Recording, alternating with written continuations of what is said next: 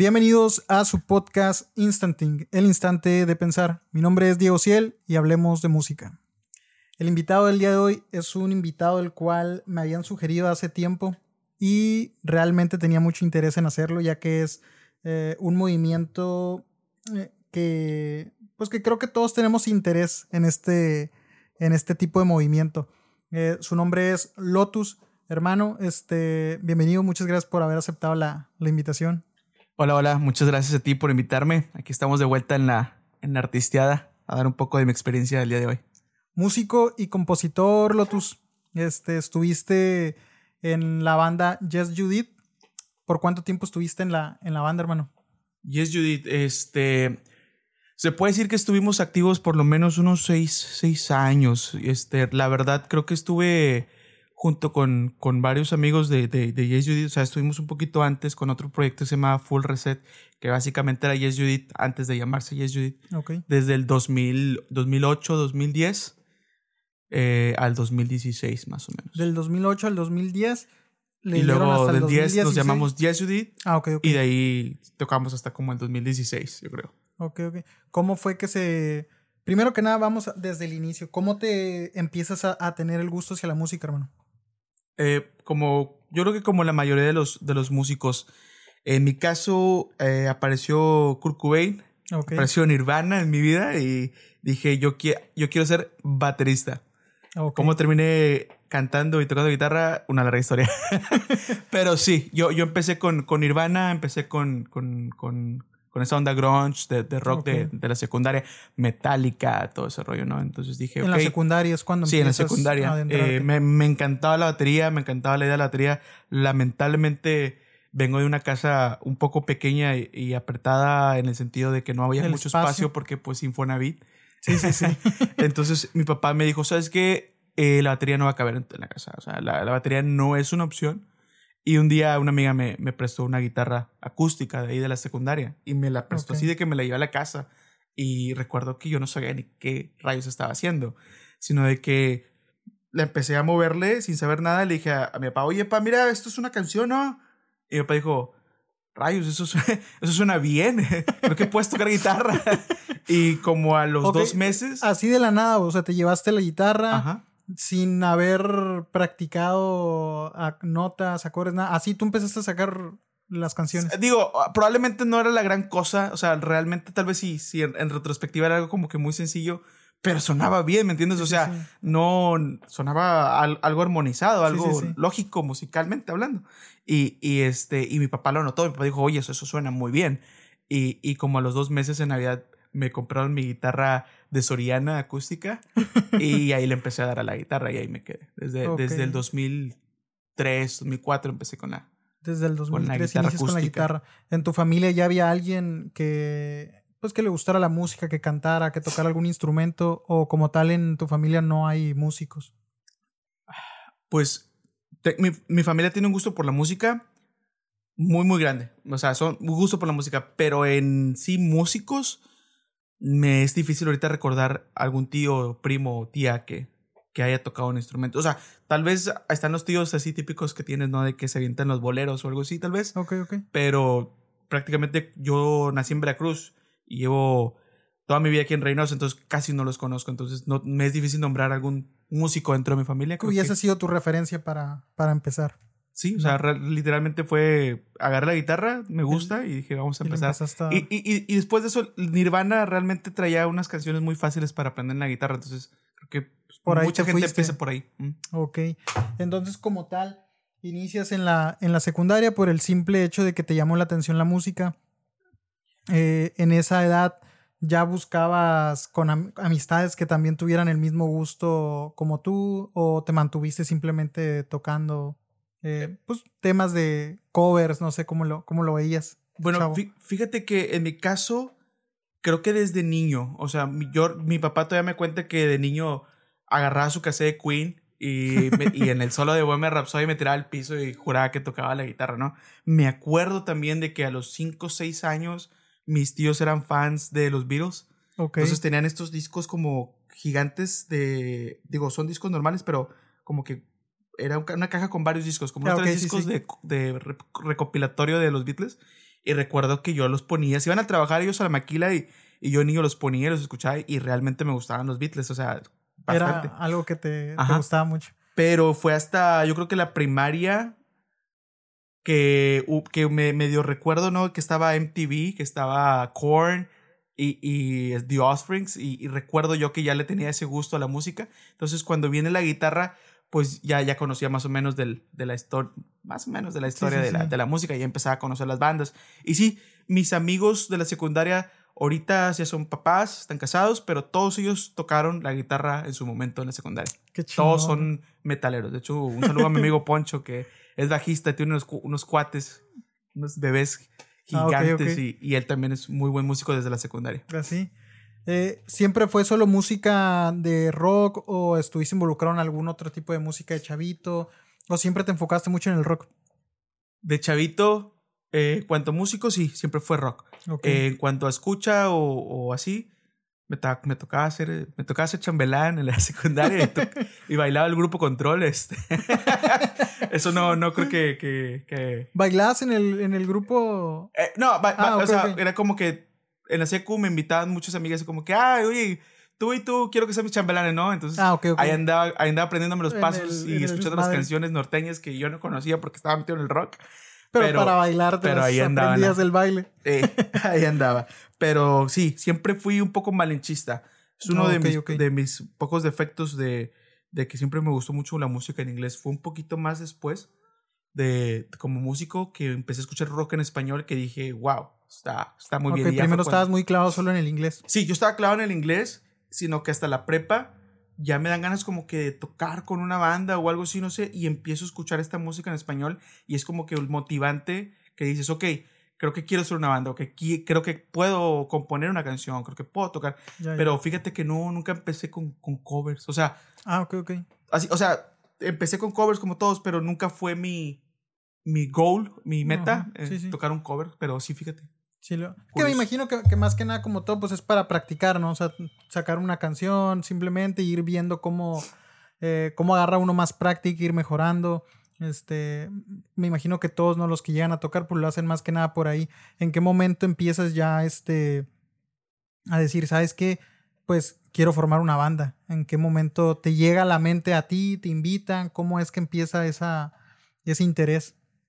Me, básica, básicamente mis amigos de la secundaria que te digo que tocaban todos ellos, ellos hicieron bandas de, de metal. Íbamos a las tocadas en casas, detrás de, la, las tocadas de Jessica en 1944. Ahí tocaban muchas bandas que después se hicieron muy famositas aquí en, en, Reynosa. y algunas fueron a nivel nacional. Este, ahí empezaron. Entonces yo, yo estuve asistiendo a esas tocadas eh, cuando yo estaba en la prepa y, y empecé a, a tocar con, con, una chava que cantaba y, y, dije, ok, este, pues puede, por aquí podemos empezar, ¿no? Esta chava, le consigo músicos y tocamos y en esa, en esa época estaba de moda Abre la Beach y todo, ese, ah, todo ese rollo, las Ashley Simpson y todo eso, que era como que rockerías. Sí, sí, sí, medio Dije, por aquí le podemos pegar, ¿no? Pero esta chava se casa y se ocupa y yo me quedo así como que, bueno, ¿ahora qué hago? Entonces pasé mucho tiempo en mi cuarto solo y, y, fue cuando empecé a componer canciones. ¿Entiendes? Sin darme cuenta ya estaba yo más metido en la composición que en seguir aprendiendo nuevas rolas o el solo de Metallica o el solo... Me, me, fui más por el lado de componer que por el lado de habilidad. Ah, Porque, a punto importante, eh, siempre fui empírico, o sea, nunca aprendí notas, o sea, hasta la fecha sé muy poco de notas. siempre fue empírico, era como que escuchaba, sonaba igual, sonaba bien, o que decías. Entonces como que mm. Así es como te manejaste. Este, al, momento que me quedo escribiendo solo, veo este anuncio en MySpace. Ok. oh, me siento viejo. Este, lo veo en MySpace en donde dicen se solicita vocalista 2008. Y apliqué y, me, me, mandaron una lista de canciones de, de muy variadas. O sea, Jumbo, White Stripes um, y había una banda que se llamaba en ese entonces Flyleaf. Ok. Este, y me dijeron que me aprendiera las rolas y que fuera a audicionar. De Ramones también me aprendieron. Y, y fui con estos chavos, audicioné y me, me jalaron como vocalista. Y este es el proyecto que te mencionaba en 2008 que se llama Full Reset. Ya era una banda formada y, y yo únicamente fui. Fuiste a hacer casting y, quedaste. Y quedé ahí con ellos. Y ahí es donde empecé a, a, a, estar en una banda, oficialmente. Órale. ¿Qué, ¿Cómo fue esa, esa parte de, de pues de, de, hacer un casting, de ir y ver si quedabas? O sea, siempre tuviste mucha confianza en ti, te dio eh, algo de temor a lo mejor al momento de ir y presentarte, porque pues me imagino que era pues puro desconocido, ¿no? Sí, eh, realmente sí fue algo muy, muy difícil. Me, me, dio mucho nervios, o sea, ahorita en retrospectiva, porque como, como, como te mencionaba, fuera del aire, e, es, nunca me he considerado un cantante, ¿me entiendes? Nunca me he considerado alguien con gran voz o, que sepa manejar su voz. Este, pero al momento de que yo tenía canciones escribiendo y no estaba haciendo nada con mi vida, eh, estaba solamente componiendo, veo este anuncio y digo, oye, pues estás cantando tus propias canciones en tu cuarto, a lo mejor si mejoraste un poquito, pues date, date chance. Entonces dije, pues vamos a intentarlo. Entonces realmente sí ensayé en mi casa las voces. Ok. Sí ensayé en mi casa las voces y, y te juro que ahorita en retrospectiva creo que cantaba horrible, pero, pero funcionó. O sea, fui con estos chavos y les gustó por el hecho de que podía raspar la voz. Ah, ok. Es okay. como que algo no muy común y decían, ah, está, tú estás raspando la voz, suena bien, se queda. Y me okay. quedé con ellos. Ahí están, ahí están dos, ahí conocí a dos, dos este, integrantes de Yes Judith, que sería el bajista okay. Héctor Chacón y el guitarrista Iván, que ahorita tiene proyectos solistas. Este, ahí es donde los conocí y es donde empezamos ahí. Pero desde, desde el día uno que, que, me dicen, oye, sí quedaste, fue como que me emocioné y dije, ok, esta banda trae una, traían una onda tipo División Minúscula, ah, okay, okay. Bolovan, era como que el pop punk de sí, los sí, sí. 2000 que, que yo no, que yo no lo traía. O sea, yo traía Radiohead, Nirvana, Placebo, traía otra onda Otro diferente. estilo, sí, sí. Que, que dije, ok, estoy con una banda que tengo que sí, vamos a inspirarnos a sacar algo para ellos. Entonces vengo, saco una canción, como que dije, suena medio pop punk. Este, la saco en mi casa y como a la semana, dos semanas que estoy en la banda, les dije, oigan, les compuse una canción, miren esto. Tomo la guitarra y todos quedaron, wow, está genial, vamos a tocarla. y se quedó. Y, y, y, ahí es donde empiezo a tomar yo la batuta so, sobre, sobre, la banda, sobre la banda Confiaron y los, en y los temas. Sí, después de Ok, el día que, que te tocó hacer el, el, casting, ¿hubo más personas que también fueron a hacer casting? ¿Era solamente tú? Ese día, ese día fui solamente yo. Okay. Supuestamente, ellos me, me, contaron ya después que sí fueron. Que sí, había más personas. Varias, varias personas. De hecho, estaba una, una chava o dos fueron a, a audicionar. Este. Pero la banda era, es que la banda era pequeña, o sea, estaban empezando. Tenían, okay, un, okay. tenían, una, tenían un, un, vocalista que no recuerdo la, la, razón por la cual se salió. Este, tenían una canción propia que era una copia. Lo siento por Iván, que si estaba escuchando esto, pero era una copia, se la habían ripiado de música ligera de Soda Stereo. Era okay. más pisado. Vaya canción. pero en pop, en pop, en punk o algo así. Y este y era lo único que tenían, o sea, realmente eran nuevos, o sea, ellos eran okay, nuevos, okay. entonces eso también me ayudó mucho a que eh, eh, cajara con ellos porque yo también era y poder muy, muy a lo mejor transmitir todo lo que tú llevabas, ¿no? Sí, o sea, era, éramos, éramos chavitos tratando de buscar música, cómo hacer música, ¿me entiendes? Ok. Uh, estábamos tiernitos todos, por así decirlo. Por parte de tu, de tu familia, de tus papás, ¿Qué te decían? ¿Les comentaste? ¿Saben qué? Fui a audicionar para una banda. Este, ya cuando te confirmaron que habías quedado, les confirmaste, oye, ¿saben qué? Quedé, tengo que ir. Me imagino que pues tenían que ir a ensayar, que juntarse cada cierto tiempo para poder practicar. ¿Qué te decían? Eh, mis, mis papás, yo, yo puedo decir que en general me apoyaron. O sea, no puedo hablar mal de, de, del apoyo de mis papás. Más sin embargo, al principio yo creo que era más como. Ay, este muchachito ya anda en su etapa de, de, de, de rebeldía. De, de, rebeldía, anda ahí tocando, muchachito. No fue hasta un poquito después que empiezo a tener shows en, bueno, que empezamos a tener shows con la banda en Río Bravo, Matamoros, este, que empezamos a tocar en bares, en el Ricos, que fue como que mi papá dice, ok, este chavito Van, está, tiene algo, está haciendo sí, algo, sí, sí. algo bien. Entonces, mi papá llegó un momento que hasta el día de hoy es como que mi fan número uno y, y me chingón, apoya, cara. me apoya bastante. Mi mamá también, claro, pero ella es más, este, es otro género de música, ya no le, no le, ah, okay, no, le okay. fascina no le el late mucho el rock. Pero sí, sí me apoyó. Sí, eh, tenías el apoyo. Posteriormente, me acuerdo que una vez toqué en la plaza principal de aquí de Reynosa y mi mamá se mandó hacer unas camisas de, del, con De el la disco, el, el, sí, el- y se fueron ahí a apoyarnos, así, sí, me Sí, apoyaron el mucho. apoyo. Inclusive, inclusive los primeros ensayos de Ye- ya como Yes Judith eh, fueron en mi casa porque mis papás se iban a jugar lotería a casa de mi tía que vivía en el TEC y yo Ok. vivía en, a- en la campestre, entonces se iban y me dejaban la casa, casa totalmente sola. sola. Era como Y, que pues, se la batería, los amplis y en la sala, porque pues Infonavit, Sí. este, armábamos ahí todos el, el- la Y, y batería, no, el y no había pedo con, con los vecinos, güey. Eh, vi- otra vez, porque Infonavit vives en el monte, güey.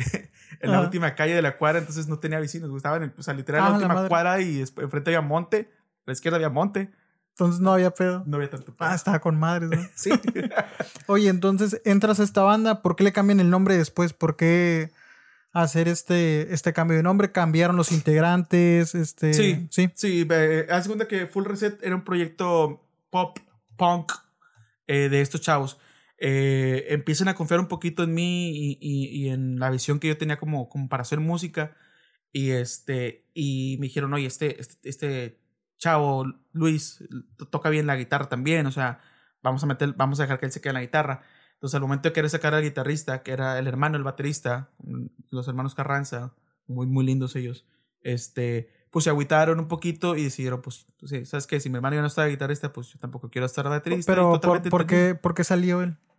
Por- porque quiere meterme a mí de guitarrista. Ah, ok, O sea, ok. es como que. ¿Para Pues sí, sí, sí. No había cabida para sí, tanto, sí. dijo sí. que se quede Luis así. Y lo hicimos como que de una buena manera. En su momento creo que no lo fue, pero, pero no, eh, Fue por digo, eso no fue, que- que- no fue algo malintencionado. Este, y, y se sale el baterista, entonces nos quedamos nomás nosotros tres. Y un amigo de allá de la, de la colonia que se llama Darwin, un saludo Darwin, este, Ok. me presentó a, a un baterista súper niño, o sea, el- creo que le, le llevo unos 5 o 6 años, este, que tocaba increíble. Y, y les digo, oigan, este chavo toca increíble, increíble. Y lo, lo trajimos y, y todos nos quedamos wow. Entonces lo metimos a la banda y ahí es donde ya empezamos a buscar un nuevo nombre porque traíamos, queríamos hacer algo nuevo, queríamos quitarnos esa etiqueta de, post, de punk pop y hacer algo diferente. Ya distinto. Y estuvimos ahí un rato, o sea, bastante tiempo literal ensayando, ensayando, ensayando, sacando canciones, buscando identi- identidad de sonido, a qué queríamos Ok, ok. sonar, qué queríamos tirarle. Y ya que tuvimos algo más o menos este, concretado fue cuando empezamos a buscar ¿Cuánto, El nombre. ¿Cuánto tiempo tardaron en, en sentir que tenían ya ese, ese, mm, ¿cómo decirlo? Esa originalidad o ese, esa esencia de ustedes. la identidad. Este, pues sí, no, no, no, no sabría decirte, te digo que fue entre el 2008 y 2010, porque yo recuerdo que en el 2010 fue cuando ya nombramos Yes Judith. Y ya nombramos Yes Judith y ya habíamos tocado un par de shows, de hecho, porque Yes Judith viene de un juego de palabras muy, muy, muy estúpido, porque la gente ya nos estaba empezando a ubicar por una canción que se llamaba Judith. Sí, sí. Entonces, estábamos tocando Judith. Ah, la banda que toca, la de Judith está bien chida. Ah, la de Judith ah, está bien chida. Y nos pusimos Yes, Judith.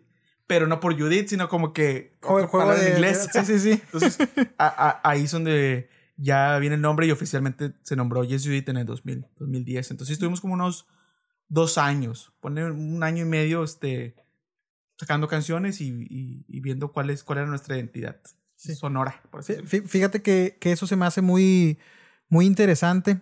No, no, no todos lo suelen hablar, pero me gustaría que habláramos de, de esta parte. ¿Qué tan importante crees que, que fue el poder identificar que necesitaban tomar tiempo para poder crear su identidad, sus sonidos, como le dices, tener sus ritmos, saber por dónde van? ¿Qué tan importante crees que, que fue poder este, darse ese tiempo para, para encontrarse ustedes mismos esa identidad de Yes Judith?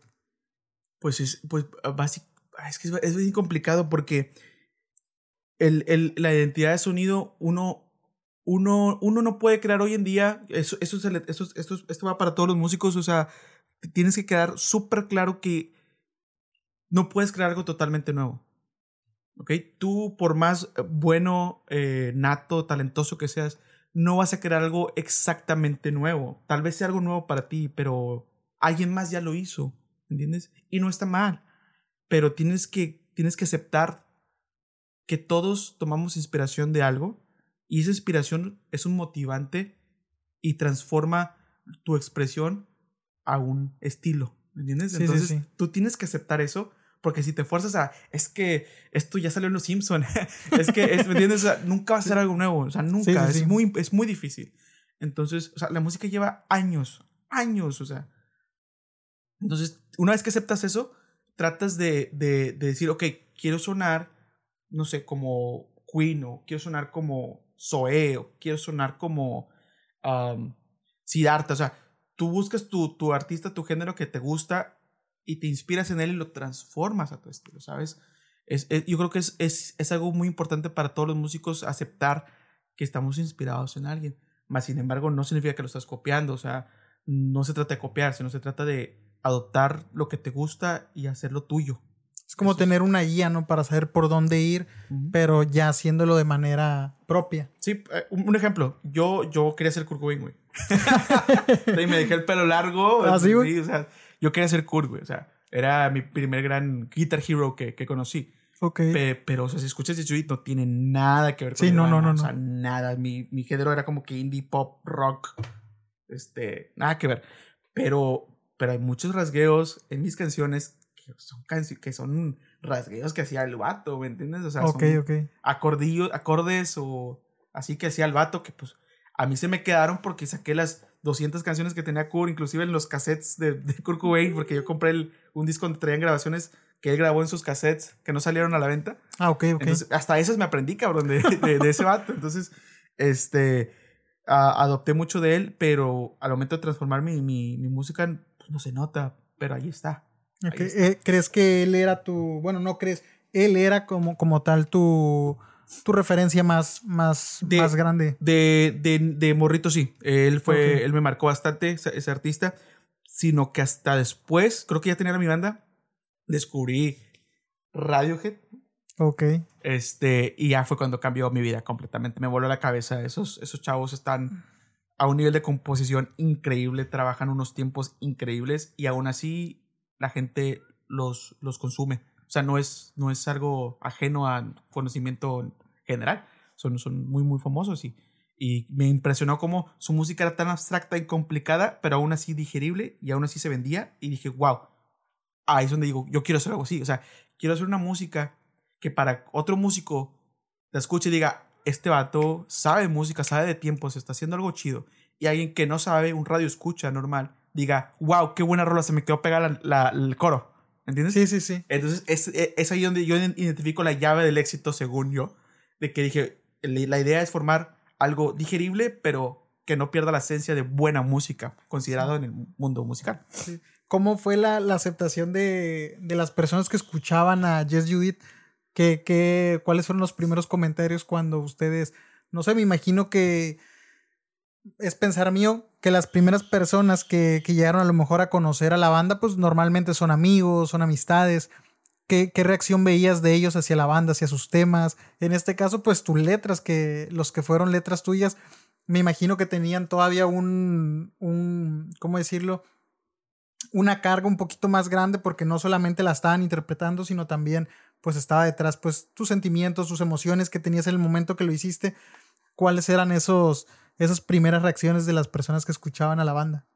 Pues fíjate que, que mm, este, en esos momentos estaba mi, mi cabeza en, en, otras cosas que, que nunca había puesto a pensar, pero por ejemplo, volviendo a mi camarada Darwin, o sea, recuerdo que él me ponía mucha atención, recuerdo que él me decía, esa rola está buena, o ah, está chida esa partecilla, o, o nos iba a grabar los ensayos, nos ayudaba ¿Ah, a los ensayos, y era como que le gustaba. Este, después de ahí me bajaba a tocar en, las tocadas y sí se acercaba un par de gente y era como que, oye, qué chido, qué chido, tu, música está chidilla, este, ¿dónde los escucho? Ah, pues pásale al, al MySpace, ah, pues pásale al Facebook.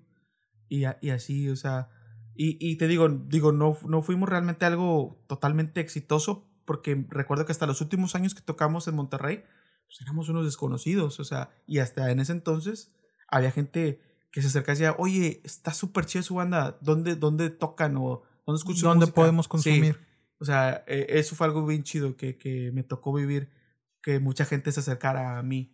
Eh, del, del, tiempo que, que, que ya este ya empezaron a, a hacer su música como tal me, me, da mucho interés el hecho de que siento, es, es puro, o no sé si sea nada más como pensar, pero yo creo que así es, que el, las, los consumidores de rock suelen ser muy, muy, este, muy exigentes. Mm, al mismo tiempo que hasta en otros géneros de repente suelen ir y, y, ver y, dar su punto de vista, su crítica. Por eso nace mi, mi interés en... No recibieron críticas en el aspecto de, pues de que siento que es uno de los géneros que la, la raza lo ve muy religiosos, güey, ¿sabes? Que la gente es muy, muy, este, muy estricta, muy, este, apegada a ciertos estilos, que de repente siento yo que suelen ser un poco más, más, este, eh, más duros. Fíjate que a, a Yes Judy le pasó, creo que lo contrario. Nunca tuvimos ese problema de, de, religi- de religiosos o algo así. Ok. Porque nuestra música era muy, muy digerible, muy cantable, muy pegajosa.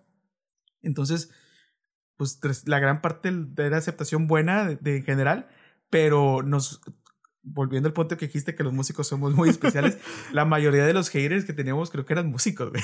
eran otros músicos, metaleros y punketos. Yo recuerdo que una vez tocamos en la Arena Juba, de las primeras veces que tocamos, y había unos punks, así de Ok. los punks de los que están en el centro, Sí, de sí, los que sí. traían el mohawk y así, o sea, Punks- punks de verdad, Punks de verdad, güey, así, ¿no? súper borrachos ahí.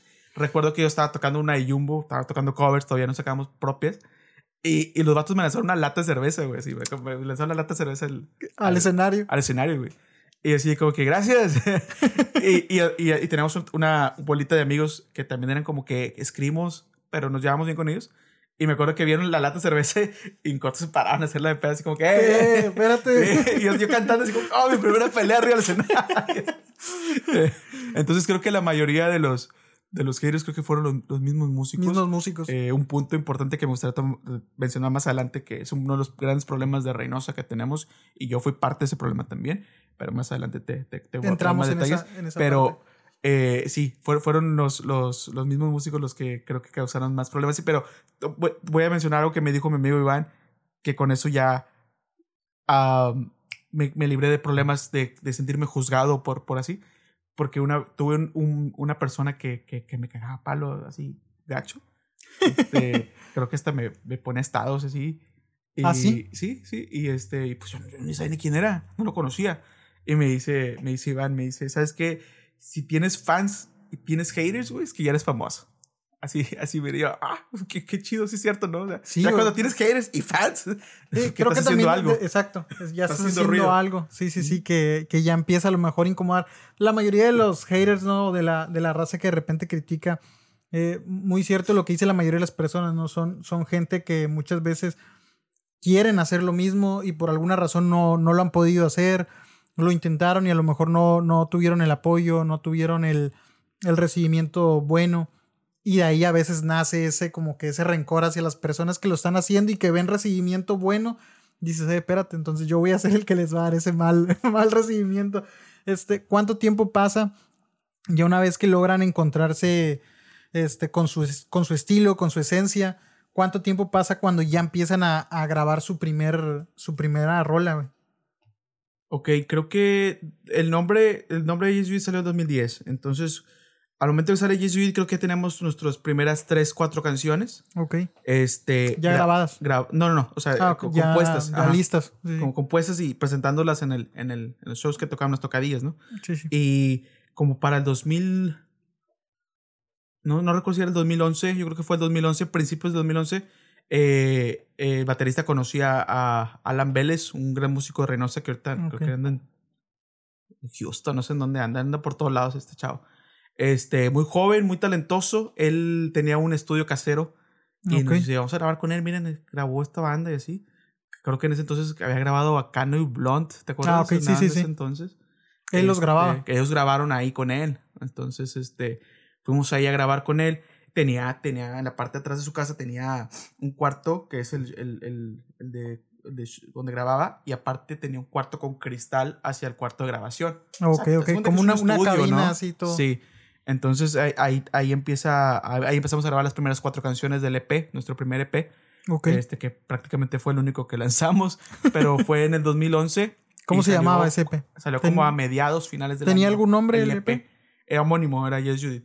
Ah, Ok, ok. Le íbamos a poner Living en Lumania por una onda que yo traía, pero eh, estaba muy, muy loco, entonces nos quedamos con, Con solo Yes Yes Judith. Sí, Ok. fue homónimo, el del 2011.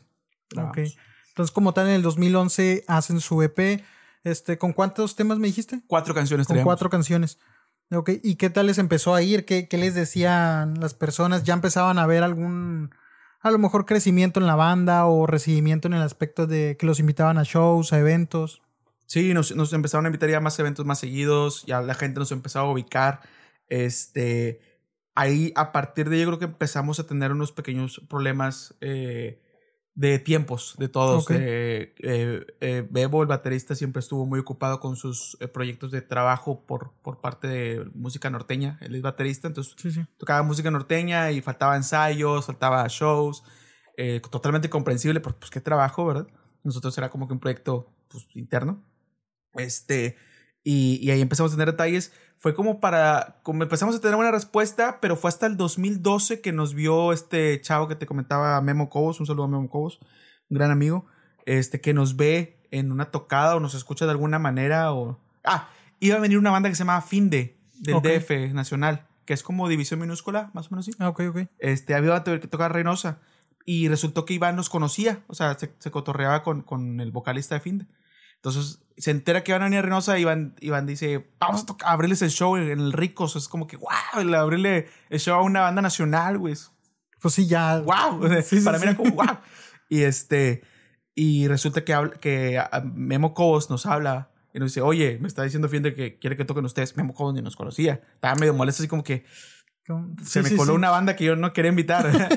y este, y nos, y nos, nos escuchó y le, le- le gustó bastante y, y nos dijo, como a las, como al día siguiente o a la semana siguiente, yo creo que nos habló, nos dijo, oigan, quiero hablar con ustedes. Como que, oigan, está súper chido. La onda que rollo, traen. Vamos a, vamos a empezarlo a mover. De hecho, en, e- es en ese show, mucha gente fue de, de Río Bravo a ver a, Finde. Y nosotros ya habíamos sacado el disco, ya lo habíamos estado promocionando en la ciudad. Y, y, y regalamos discos a los que compraban boletos para Finde. Regalamos nuestro, nuestro Su EP. disco, sí, sí. Recuerdo ese día que unos chavitos de Río Bravo no, me, se acercaron a mí en el- antes de empezar el show y me dijeron, oye, ¿nos puedes firmar tu disco? y así como que, ¡ah! Qué chingón. rojo, ¿no? Así, güey.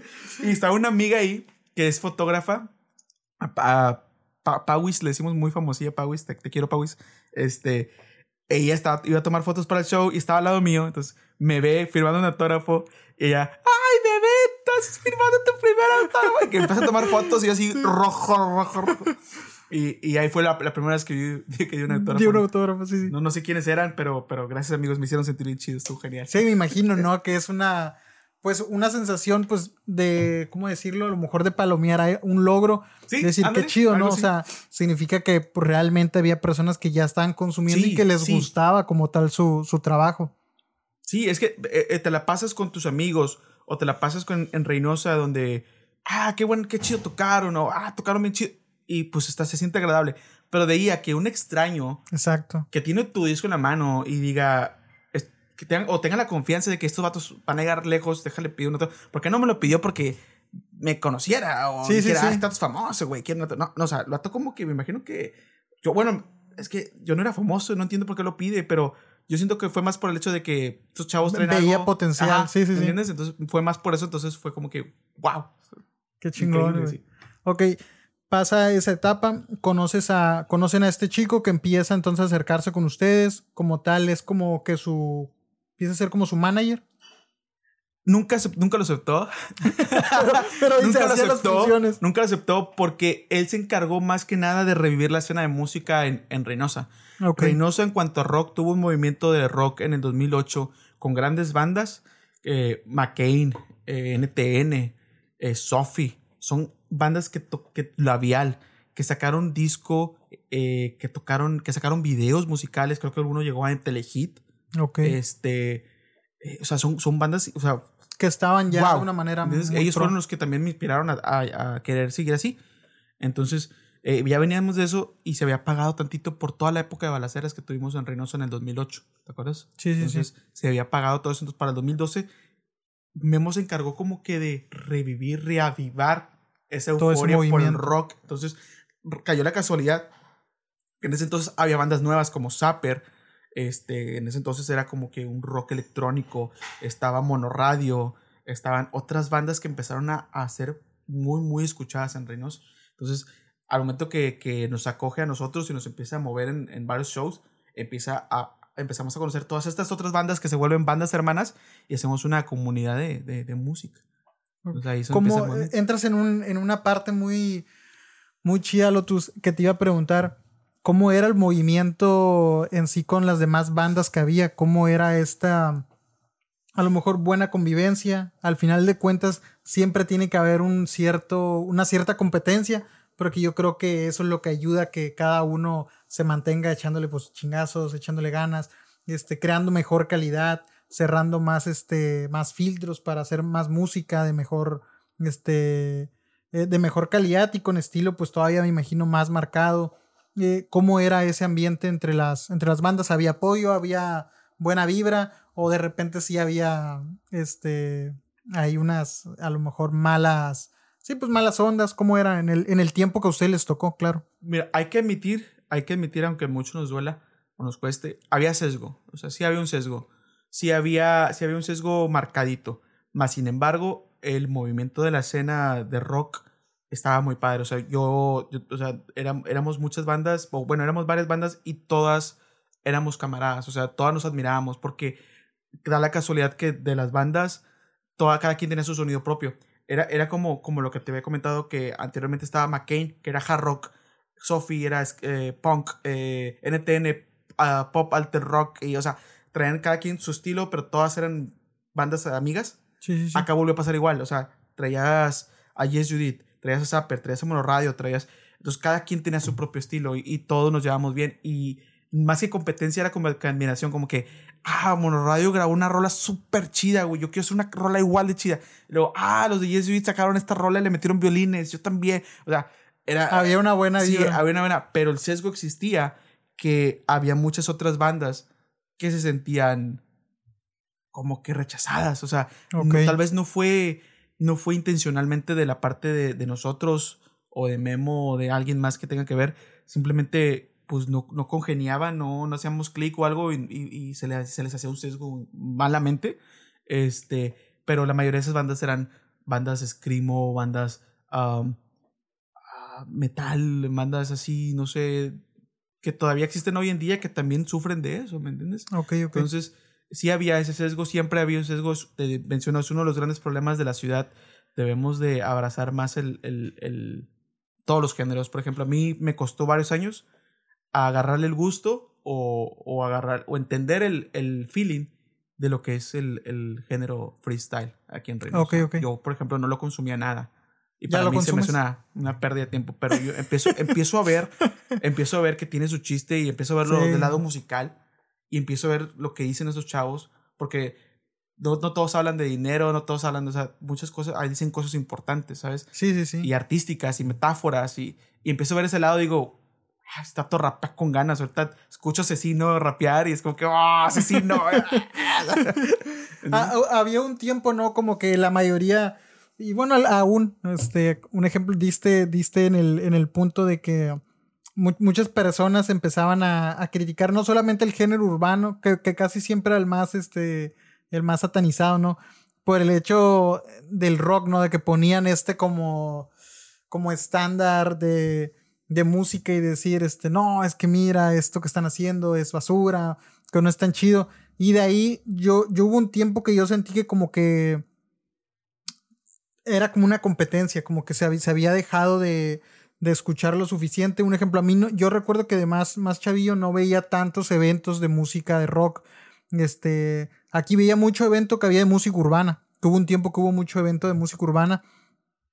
Y pues no me tocaba ver en sí como de rock. Yo, yo lo veía más como que, pues eran como grupitos nada más. No, no tan, no tan grande. Este, y ya ahorita pues ya veo como que esta, como que esta aceptación, Un poquito más este, hacia la música urbana y que ya como que al mismo tiempo ya se está como perdiendo esta como competencia de cuál era mejor, cuál no, pues yo creo que cada uno va, ya se da cuenta, ¿no? Que van por un rumbo, pues muy, muy, muy diferente. Que se les dio su espacio, el espacio que, que lucharon por él a, ese género, yo creo que esa es tu palabra, ¿no? O sea, se les dio un espacio a la música urbana que antes no tenía. Sí. ¿Entiendes? Antes no tenía y, y, y vuelvo a lo mismo. No, no, no, no lo digo por Reynosa, sino lo digo como en música general. La música urbana viene de la calle. Sí, sí, sí. ¿Me entiendes? Entonces, la mayoría de, de, lo que se vende está producido. O sea, inclusive yo te puedo decir que Yes Judith, mi música, la tuve que producir para que empezara a vender, no a venderse, pero para, para pegar, ¿me entiendes? Sí, sí, sí. Y, y, no me refiero a, ay, la hice pop para que pegara, no. Sino el hecho de que la produces, la grabas bien, le metes postproducción, te Cuidas más la calidad. Te pagas un buen estudio, este, te, te, compras tu ropita para tus shows, para verte bien, porque vas a vender un show. O sea, mucha gente no se, no se le olvida esa parte. Tú vas a vender un show, vas a vender entretenimiento. Y esa es una parte importante, tu, tu presentación, el feeling, qué imagen le vas a dar a la banda. Entonces, toda esa producción, a, esa producción vende. ¿Entiendes? Entonces, la música urbana es de la calle. Entonces, batalló bastante ese género para salir adelante. Qué chido que ahorita ya tenemos más eventos así. Yo ya disfruto más, más freestylers ahorita escuchándolos. Y de hecho, si en algún futuro saco un proyecto solista, mi proyecto solista quiero que sea como tipo gorilas. Ah, ok, ok. Entonces me gustaría traer un vato, cantar yo y que el vato se aviente unas rimas acá mortales con beats y rock y Sí, mezclar, sí, una mezcla. Sí, y que al final de cuentas, pues también suena, suena muy chido, ¿no? Es una mezcla que pues, lo hacía Linkin Park, ¿no? Este. Ahí empezó, sí. Ajá. Y este. Limp Bizkit creo que también tenía ah, esta, esta mezcla.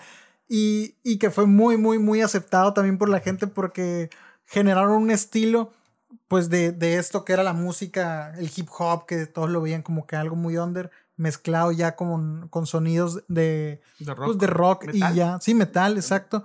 Y este, y tuvieron un, un este pues sí, un, un, este, un seguimiento grande por la gente una aceptación muy, muy grande. Volviendo a Yes Judith, este, ¿cómo veías la aceptación en respecto a la gente, a todo lo que eran los eventos de, de rock? ¿Se veía aceptación por parte de la gente o, o, lo veías como que es algo en lo que hay que, como todo lo de música me imagino, es de mucho sacrificio, mucho, este, mucho esfuerzo para poder, me imagino, llegar hasta un evento pero ya cuando estaban ahí en los eventos, ¿cómo veían la aceptación ustedes sobre la, hacia la gente, en este caso hacia nuestro talento local de la ciudad? ¿Lo eran ustedes, un talento local? ¿Cómo lo veías? ¿Es algo que la, la ciudadanía sí consume? ¿Es difícil que te consuman? Es, es muy complicado que te consuman.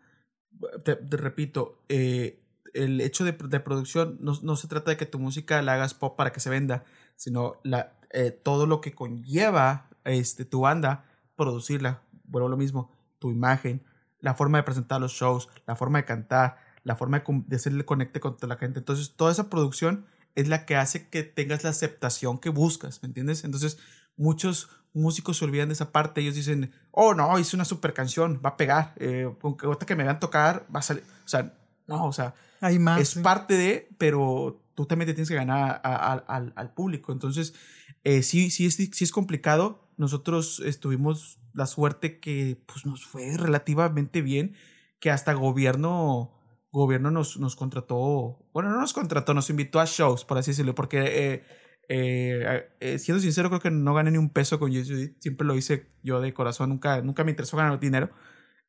claro que quisiera vivir de la música, obviamente, pero digo, back in the day yo sabía que eso era para darme a conocer, entonces no exigía dinero. Pero recuerdo que gobierno nos pagó una suma cantidad muy buena de dinero por tocar en plazas, en colonias alejadas, en la cima, en la Juárez. Fuimos a tocar en, en, en plazas. Okay. Era un movimiento de, de, de que rock, de música en tu vecindario, ¿no? Entonces este, íbamos a tocar esas placitas y ese dinero nos sirvió para grabar después eh, la canción de Judith que ya venía en el, en el, en el EP primero, pero la regrabamos para hacer un relanzamiento a, y ahora sí que estábamos siendo escuchados en Monterrey, así ya, ya habíamos tocado veces en Monterrey, Matamoros, sí. Entonces era como que vamos a hacer las cosas bien, vamos a relanzar la canción y la grabamos y, y, y, sí fue una suma muy grande de dinero. Creo que una rola ya con, porque la mandamos a masterizar a, a Monterrey. Ok. Con Gil, Cristian, no sé, es un vato que le masterizaba rolas a Tatiana y Yuri y la madre, ¿entiendes? ok, ok. Este, eh, lo grabamos aquí en Reynosa mm, con un amigo Edwin, que también tiene su, su estudio. Saludo a Edwin. Este, pero sí, yo creo que fueron como unos 9 mil pesos la canción. Una, un solo tema. sí. Claro que estoy hablando que le metí violines, le metí voces, le metí. Ya estaba yo bien zafado, yo quería meterle todo. Y Una orquesta completa. Sí. y, y, y, me, y me fui a. Y el bajista se encargó de conseguir contacto de este chavo que pasó la canción por, por, metales, por aparatos para masterizarla y suene poncho. Así ya le puedes subir a, a tu rola alto y, no, se te distorsiona. no se te distorsiona. nada, ¿no? Qué chingón, Y que es algo que muchas personas no, no, no, lo, no lo ven, ¿no? Que es parte importante, esta parte de invertir, porque al final de cuentas, como dices, no, no estás buscando lo mejor ganar. Obviamente que si llega a pasar, pues qué chingón, Pero para poder llegar a eso, pues necesitas tener un tema que suene bien, que pueda sonarse en una radio, que pueda sonarse bien en un evento, que pueda sonarse bien en cualquier tipo de dispositivo, ¿no? Y muchos no ven esta parte, como dices, porque se quedan con el hizo un tema bien chingón y que va a sonar chido. Sí. y, de hecho creo que yo también me puedo considerar eso. Yo, yo juraba, porque eh, hubo un momento donde tal vez hasta fue un poco, fui un poco egocéntrico, o sea, en retrospectiva digo, güey, ¿qué, estabas pensando? ¿Qué, rayos? Este, que, que se te olvida esa parte, ¿no? Se te olvida la parte de que, de que tienes que hacer que, que esto funcione. No va ahorita, hoy en día, lamentablemente ya no son como todas las historias que mirábamos nosotros de VH1, que cómo, cómo encontraron a, a los artistas en un bar y, y firmaron con Sony Records y, sacaron un disco y tocaron en Japón a los dos años. O sea, ya no funciona así. O sea, hoy en día ya no funciona así. Hoy en día, y más ahorita, a mí, a mí casi no me tocó, pero hablando de ahorita, de, la actualidad, 2022, este, yo creo que tú tienes que hacer tu, tu management de tu público. tú tienes que hacer tu engage de tu público. Tú tienes que invertir tiempo y dinero para generar su público, para que una disquera, un productor, una agencia de talentos te voltee a ver y te diga qué onda. Y es más, ni te va a decir a ti, tú vas a ir a la agencia a decirle, oye, ¿sabes qué? Mira, tengo esto, tengo esto muevo tantos likes, muevo tantos eh, reproducciones, tengo tantos shows, lleno tantos asientos en, en el teatro de la ciudad. ¿Qué onda? Sí. Así es ahorita. Que, imagino que, que antes esta parte de, pues era una monedita al aire, ¿no?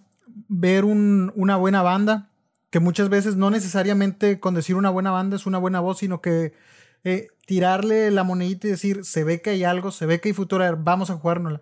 Como se la jugaron con muchas bandas que a lo mejor no pegaron.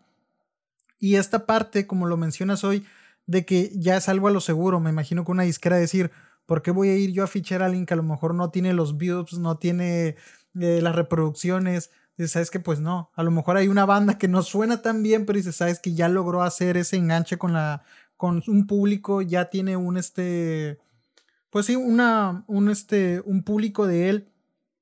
Dice, pues vamos sobre de él, ¿no? Ahí sí. Puede garantizar ventas, güey. Exactamente. Lincoln. Ah, pues hoy en día sí es. Eh, eh, eh, eso es muy cierto y está desde hace mucho, pero, pero se hizo más palpable ahorita con las redes sociales, ¿me entiendes? Porque ya, ya tú como artista empiezas a, generar, tu, a moverte y, a generar tu público. Ah, me acuerdo que nosotros en, en, esa, en esa época llegábamos a los 2.000, 3.000 likes en la página de, de Yes como que, ¡Ah! Wow, tenemos 3000 likes, somos famosos. o sea, eh, y ahorita claro que estamos hablando de millones de likes que tienen los youtubers, güey, o sea, es, increíble. Entonces el engagement que tú que haces con la gente es algo que ahorita vale bastante. o sea, tiene un precio increíble eso. Este, pero dato curioso, a eso lo vi hace poquito en, en HBO. Tú sabes, inclusive te lo cuento, tú sabías que Alanis, ¿has, has escuchado a Alanis Morissette? Eh, tal vez sí, pero no, no me viene a la mente por el... Alanis Morissette, este, súper eh, cantante y compositora. De hecho, el baterista que acaba de fallecer de Foo Fighters salió de ah, Alanis Morissette. Ah, Dave Grohl lo vio y le picó las costillas y le dijo, oye, vente a tocar con, con Foo Fighters. Y, después de Alanis se fue con Foo Fighters. Ok, yo no sabía. Alanis Morissette es canadiense. Ella en Canadá estuvo como artista desde niña y estaba cantando pop tipo Madonna y siendo vendida como niña bonita. Ok, ok. Y, ella me dice, estuvo feo, fue horrible. Me vendieron como, como ganado. Entonces ella se, se sale de ese ambiente de pop, escribe sus canciones rockeras, acústicas, y lanza su disco y las disqueras la mandan a la fregada. Y dice, no, esto no se va a vender, no, esto no se va a vender. Hasta que consigue confirmar con una y la lanzan, ¡pum! Se Éxito mundial, güey. Hasta la fecha ahorita son canciones que tú vas a un karaoke en el otro lado y y, esta parte de, no poder medir al artista, me imagino que las disqueras que le dijeron un no, pues han de haber arrepentido.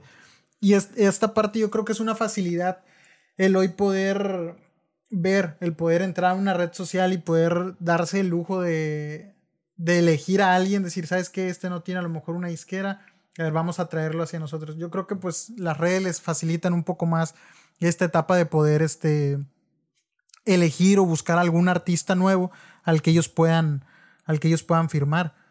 Eh, continuando con la, con la banda, eh, ¿cuántos temas más sacaron después de este EP que hicieron Lotus? Después EP, Eh, sacamos, este, grabamos otra vez la, la, de Judith que te comentaba para lanzarla. Tuvimos unos detalles ahí con el bajista, eh, Deja la Banda, que sigue siendo un gran amigo, el Alma Chacón. Ahorita lo acabo, lo acabo de ver hace poco.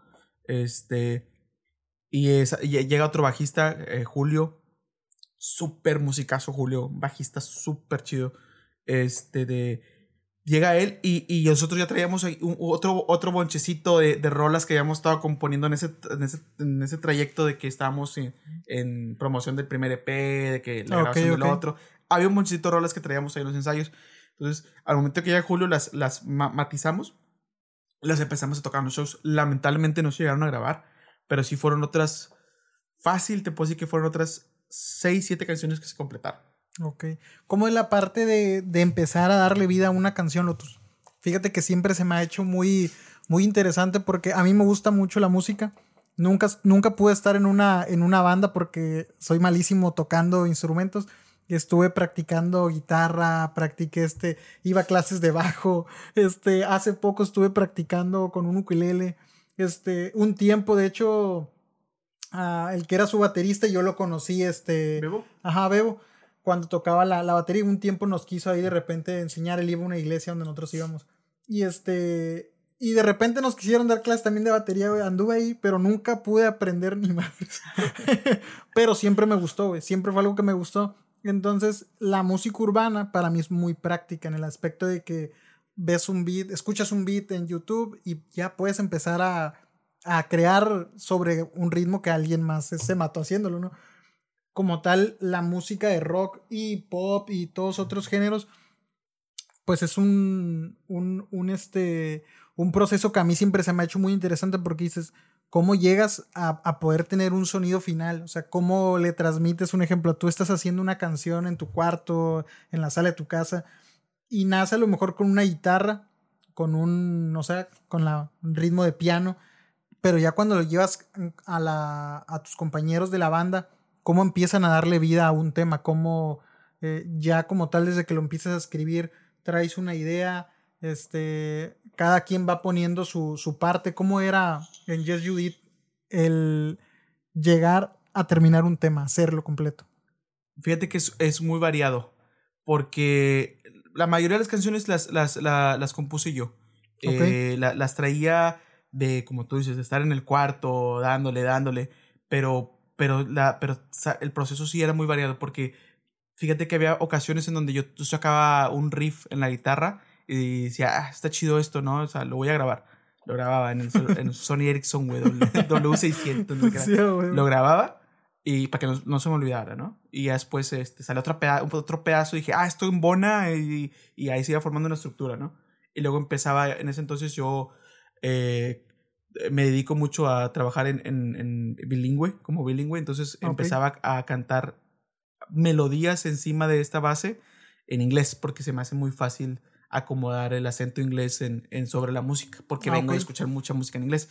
Ya después del momento de montarlo con la banda, agarraba la estructura de la melodía y sobre ella ya escribía una letra.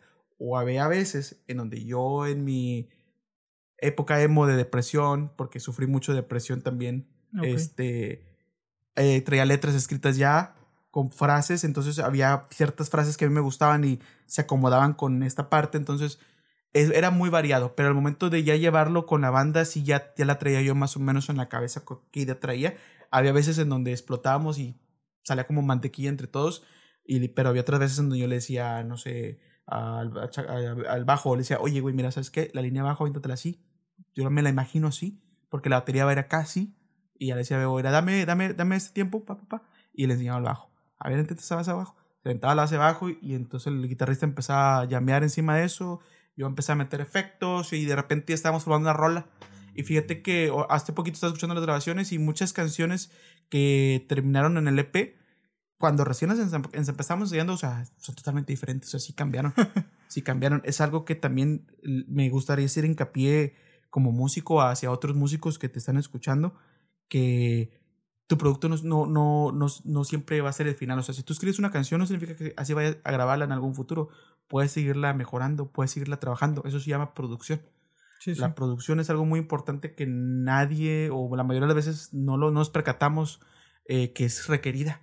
¿Entiendes? la producción es algo que me gustaría a mí dedicarme muy, muy, muy después ahorita como adulto. O sea, me gustaría yo en un futuro ver una banda y, y decirle, oye, ¿sabes qué, carnal? Tengo un estudio, vente, vamos, yo te grabo tu EP, ¿no? Y, y, me lo, y traérmelo y empezar a grabar y decirle, mira, ¿sabes qué, carnal? En esta parte, esta rola es una amplia, pero para ampliarla más, vas a dejar que la batería deje sonar, te quedas con los contras, le metes un delay, le metemos backtracking, le ponemos segundas voces. O sea, esa sí, estar muy metido esa producción musical es lo que me gusta. Y a veces las bandas no la traen, pues porque ellos no, ellos tocan. Eh, yo, yo de músico yo tocaba, pero hasta, que no estás en el estudio empiezas a entender esa... esa... Y con el tiempo, ¿no? Me imagino que igual con el tiempo empiezas a encontrar estas formas de creatividad, y, de, ir mejorando. te pones a estudiar otras bandas y cómo las grabaron y, y, empiezas a hacerlo. Por ejemplo, eh, cuando grabé mi EP, todos los coros les hice, les hice double, double, double voice. No me acuerdo cómo se llama ese, ese, ese estilo de cantar. ¿Por qué? Porque yo recuerdo haber visto un documental de Nirvana donde el, el productor, que, que, es el baterista de, de, Garbage, le, dice, le decía a Kurt, vamos a hacer double tracking. Y el vato, no, eso es pop. No, que vamos a hacerlo. No, eso es pop. Y el vato dijo, eso hacía John Lennon, porque sabía que John Lennon era el, inspiración, referencia de, Kurt. Y dijo el vato, ok. Y las de Nirvana, todos los coros suenan así de poderosos porque el vato grabó la voz dos veces. doble. Nada más que como la, la, tiene una voz muy, muy bien, entonces el vato latinaba las dos y los gritos salían iguales. Entonces yo, ya, yo llegué al, al, al, estudio a grabar mi primer EP y yo ya sabía eso. Entonces yo le dije a, a, a este Alan que nos grabó, le dije, ¿sabes qué? Vamos a meterle double, double tracking a las voces porque yo no tengo potencia en la voz. Entonces eso le daba potencia al momento de ventar el coro. Inclusive hay una, parte, hay una canción que se llama Activo del primer EP también, que también yo llegué con esa idea, que todo el verso yo lo canto normal y aparte grabé el verso susurrado. Ok. Entonces... Eh, eh, dándole armónico. algo así. Entonces está, está, está mi voz así y por debajito está el, el, el susurro y tú, tú, lo, tú lo pones tus audífonos y dices, oh, se escucha chido, pero ya te digo, oye, ¿sabes que Ahí estoy susurrando ahí debajo ah, sí es cierto. O sea, y empieza a escuchar esos detalles de producción que, que hacen. Que, Te metías mucho a la, a la producción. Sí, a mí, me encanta, a mí me encanta. Para mí ir al estudio era como, era como cuando ibas un niño al parquecito de juegos y. Querías estar en todo. Sí, me encanta, me encanta. Qué chingón. Es que se me hace una, una parte muy, muy interesante y a la misma vez muy importante, ¿no? De la, me ha tocado de repente escuchar artistas que dicen, sabes que yo realmente no me meto mucho, o sabes que yo nada más voy y grabo y no, no sé más. Y de repente yo digo, wow, qué. Pues no, no a mal, no digo este, que no sea profesional, pero yo digo, o sea, a mí se me hace muy, muy, muy interesante esta parte de, digo, cuando yo iba de repente con un, a un estudio con, con Hammer, que le mando un saludo, Hammer era una persona que grababa desde, este, tenía su estudio, no sé si llegaste a escucharlo, Estudio Visión 3 se llama. Creo, este, creo haberlo escuchado, no recuerdo muy bien. Hammer grababa de todo, la mayoría de las personas que llegaban con él eran música urbana, pero él grababa de todo.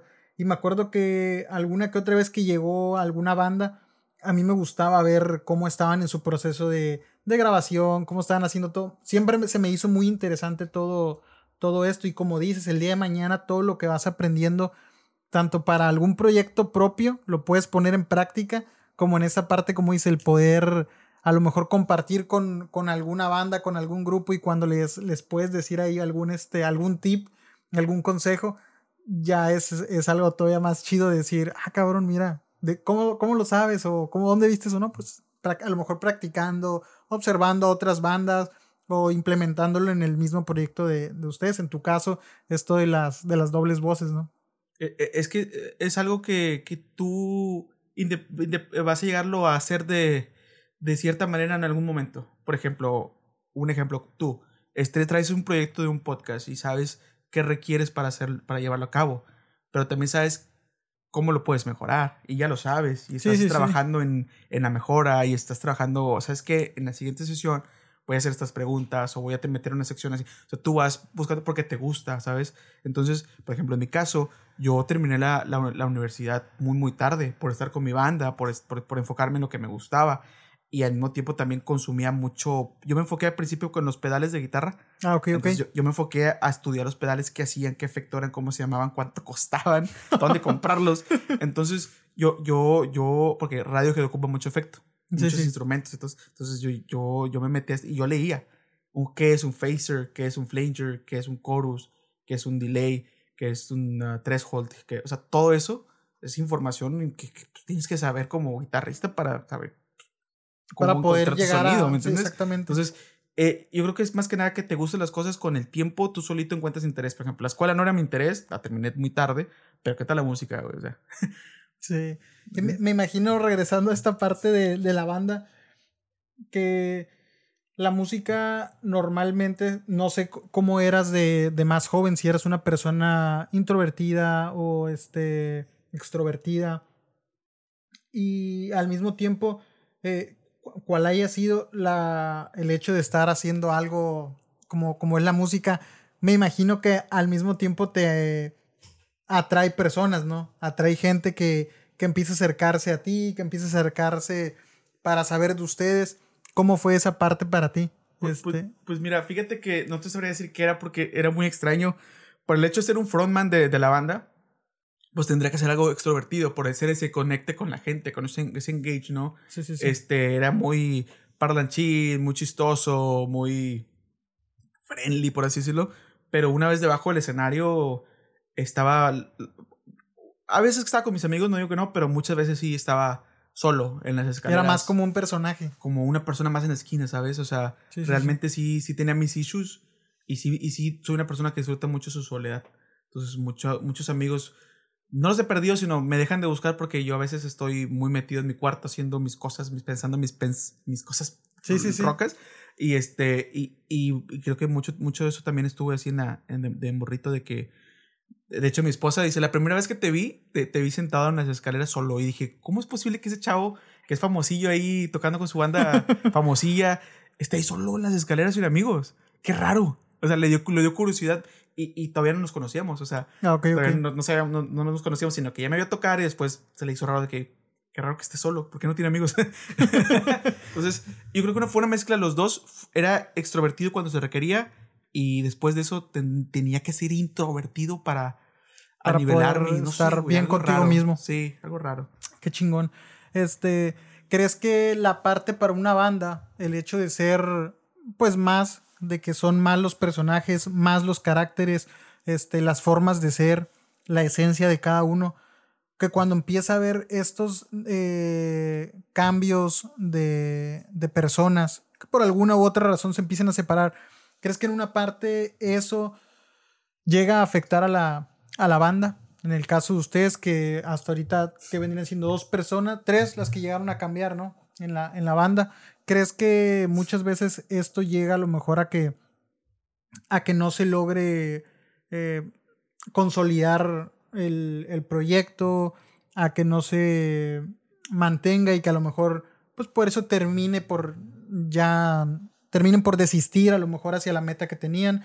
¿O crees que no, como tal, si a lo mejor si están bien enfocados, no te llega a afectar?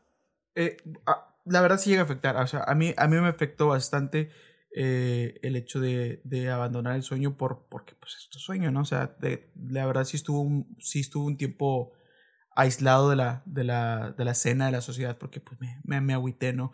Ahorita lamentablemente desconozco mucho cómo está la escena en la actualidad, apenas estoy retomando ahorita las tocadas, este, pero ha- hay muchas veces que cuando desiste un, un compañero de banda, llega otro y la mejora, ¿sabes? O sea, a nosotros nos pasó, nos pasó dos veces, cada integrante nuevo era un aire nuevo a ellos y sonaba más profesional. Entonces, este, tienes que, tienes que, tienes que aceptar, tienes que madurar y aceptar que encontrar a otras tres, cuatro personas que tengan la misma visión que tú, el tiempo y las ganas de hacer lo mismo que tú está difícil.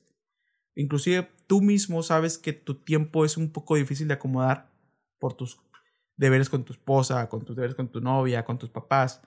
Súmale a eso todavía la responsabilidad de la banda y que tener que cumplir con ellos. O sea, yo entiendo perfectamente ahorita ya porque muchos salieron, porque muchos ya no quisieron tocar, pero, pero tú como, como persona tienes que aceptarlo, ¿no? Tienes que ¿sabes qué? Encontrar cuatro personas que, quieran vivir de lo mismo que tú está cañón. Sí. Y que, Cañón. y que se vuelve como una relación, ¿no? Es una familia, güey. Sí, sí, es sí. una familia más. en la cual pues como todo pues hay altos, hay bajos y este y pues todo eso al final de cuentas pues termina por meterle una, una cierta presión pues a todo lo que tienes como lo dices a extra ya sea tus papás ya sea tu pareja o todo lo que llegue a, a involucrarse.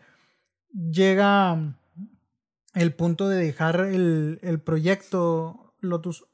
¿Cómo fue esa parte? ¿Por qué se da el, el parón del, del, proyecto? ¿Fue algo que, pues que a lo mejor ya tenían en, en, este, en puerta, a lo mejor trabajos, diferentes propuestas, como tal se dio de repente, o si fue algo que todos, eh, que todos querían, o si a lo mejor hubo algunos que decían, no, ¿sabes qué? Vamos a aguantarle, o fue una decisión muy, este, muy de todos.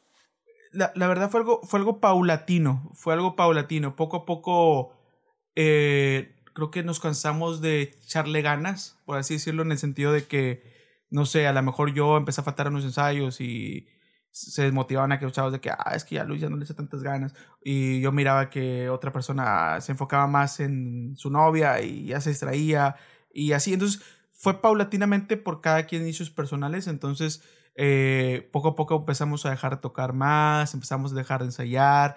En este caso, lo que más nos afectó fue que el baterista empezó a tocar, le empezó a ir bien con su trabajo en el norteño. Y él, empezó a, a, faltar mucho a las tocadas. Entonces tenemos a veces otros bateristas que venían a suplirlo. Lamentablemente, eh, nunca, nunca nos sentimos satisfechos con nosotros bateristas, que mis respetos, todos fueron unos excelentes músicos y nos ayudaron bastante. Pero es que ese, ese, ese bebo tocaba muy cabrón, Y mi respeto, o sea, tocaba muy cabrón. Entonces, por eso ahorita ha llegado donde está. Creo que ahorita está tocando con una banda y está sacando sus videos. Sí, norteño banda le está yendo súper bien y me da bastante eh, gusto. sí, de hecho, cuando también Darwin me comentó cómo le estaba yendo, también me quedé dije, ah, cabrón. O sea, sí, de, tiempo desde que yo lo conocí, yo me acuerdo que era muy, muy bueno y, estaba bien chavo. Y seamos sinceros, o sea, tú como músico buscas vivir de la música, o sea, él lo está logrando, ¿sabes? Entonces, no lo puedes culpar de que se haya ido por ahí. Es como que, carnal, rifadísimo, güey, estás, estás logrando el sueño. Entonces, fue paulatino, fue algo paulatino. A mí en lo personal me agüitó el hecho de que, pues de que yo, yo tuve que sentar cabeza en, en mi esposa. Eh, bueno, bueno, es que eso no te puedes agüitar porque también estuvo bien chido, ¿no? Casarte. Eso también es, algo, es algo muy padre, güey, la verdad. Y más que nada porque ella... yo como muy... Sí. sí, te amo, mi amor.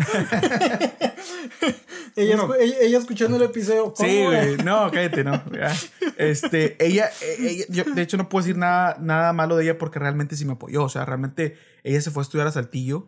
Ok. Y, aún así mantuvimos una relación de Saltillo y Reynosa. A distancia. de hecho, ahí fue una historia ahí de que terminé una vez en un tour con Juan Direrol y Longshot y de Reynosa terminé en Saltillo en un after, güey. ¿Pero fue por eso?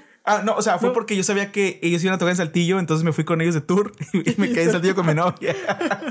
¿Cómo inicia eso, el, irte con ellos de, de tour? ¿Los, los ah, conocías? ya, ya, no existía Yes Judith y ya uh, me, me, me, habla este chavo Memo Cobos y me dice, oye, ¿quieres abrirle el show en acústico a estos chavos? Y yo, wow, sí, claro que sí. Entonces fue a tocar unas canciones propias mías que tenía ahí guardadas. Sí, mías. Ah, ok, ok. Este, y unas que, y unas de Yes Judith en acústico. a pura guitarra. Acústica. Ah, ok, ok, nada más así. Yo solo, sí. Ok. Y este, y, y, abrí el show, ¿no? Y me quedé ahí con, en el show, tocó Juan Cirerol, eh, tocó Longshot y se vino el after. Ya en el after súper pedísimo en un jueves. Este. ¿Dónde era el evento? Eh, era en una terraza ah, en la Rodríguez, creo, no recuerdo muy bien. Este, me dice Memo, me dice, oye, mañana voy a, a, a llevarme a estos chavos a Saltillo. ¿Vamos o qué? y yo le dije, mañana trabajo. Pero le podía caer de, de sorpresa a mi novia. Vamos. y a las eran las 2 de la mañana, 3 de la mañana, y a las 8 de la mañana ya estaba en, en, la, en, el, en el hotel donde estaban hospedados estos chavos. Y estaba la van, y estaba Memo, y con burritos y cafés para todos. y vámonos, y agarramos carretera, y sin darme cuenta estaba yo con Juan Cirerol, güey, y lo hecho de atrás, estás what the fuck. Súper random. Qué chingón, güey. Sí, falta el trabajo, me reporté como enfermo. justificado, ¿no? Sí, súper justificado. Y claro que mi novia viene emocionada, casa aquí, wow. Y me quedé el fin de semana ahí con ella. Y, y ya, se fueron de, su tour, pero sí, es una anécdota súper chistosa que siempre cuento de que, güey. Al, final de cuentas, la música siempre termina uniendo y creando estas vivencias súper chidas, ¿no, güey? Creo que es una de las. de las. Mm, vamos a decirlo como carreras, al final de cuentas, sí, en las que casi la mayoría de las personas que inicia, pues como todo es, es complicada, pero al final de cuentas te, da muchas experiencias, te da muchas vivencias muy únicas, muy este, pues muy chingonas, ¿no, güey? Que, que pues creo que valen la pena a lo mejor todos los esfuerzos que se van haciendo, porque pues son cosas Pues que no le pasan a todos, güey.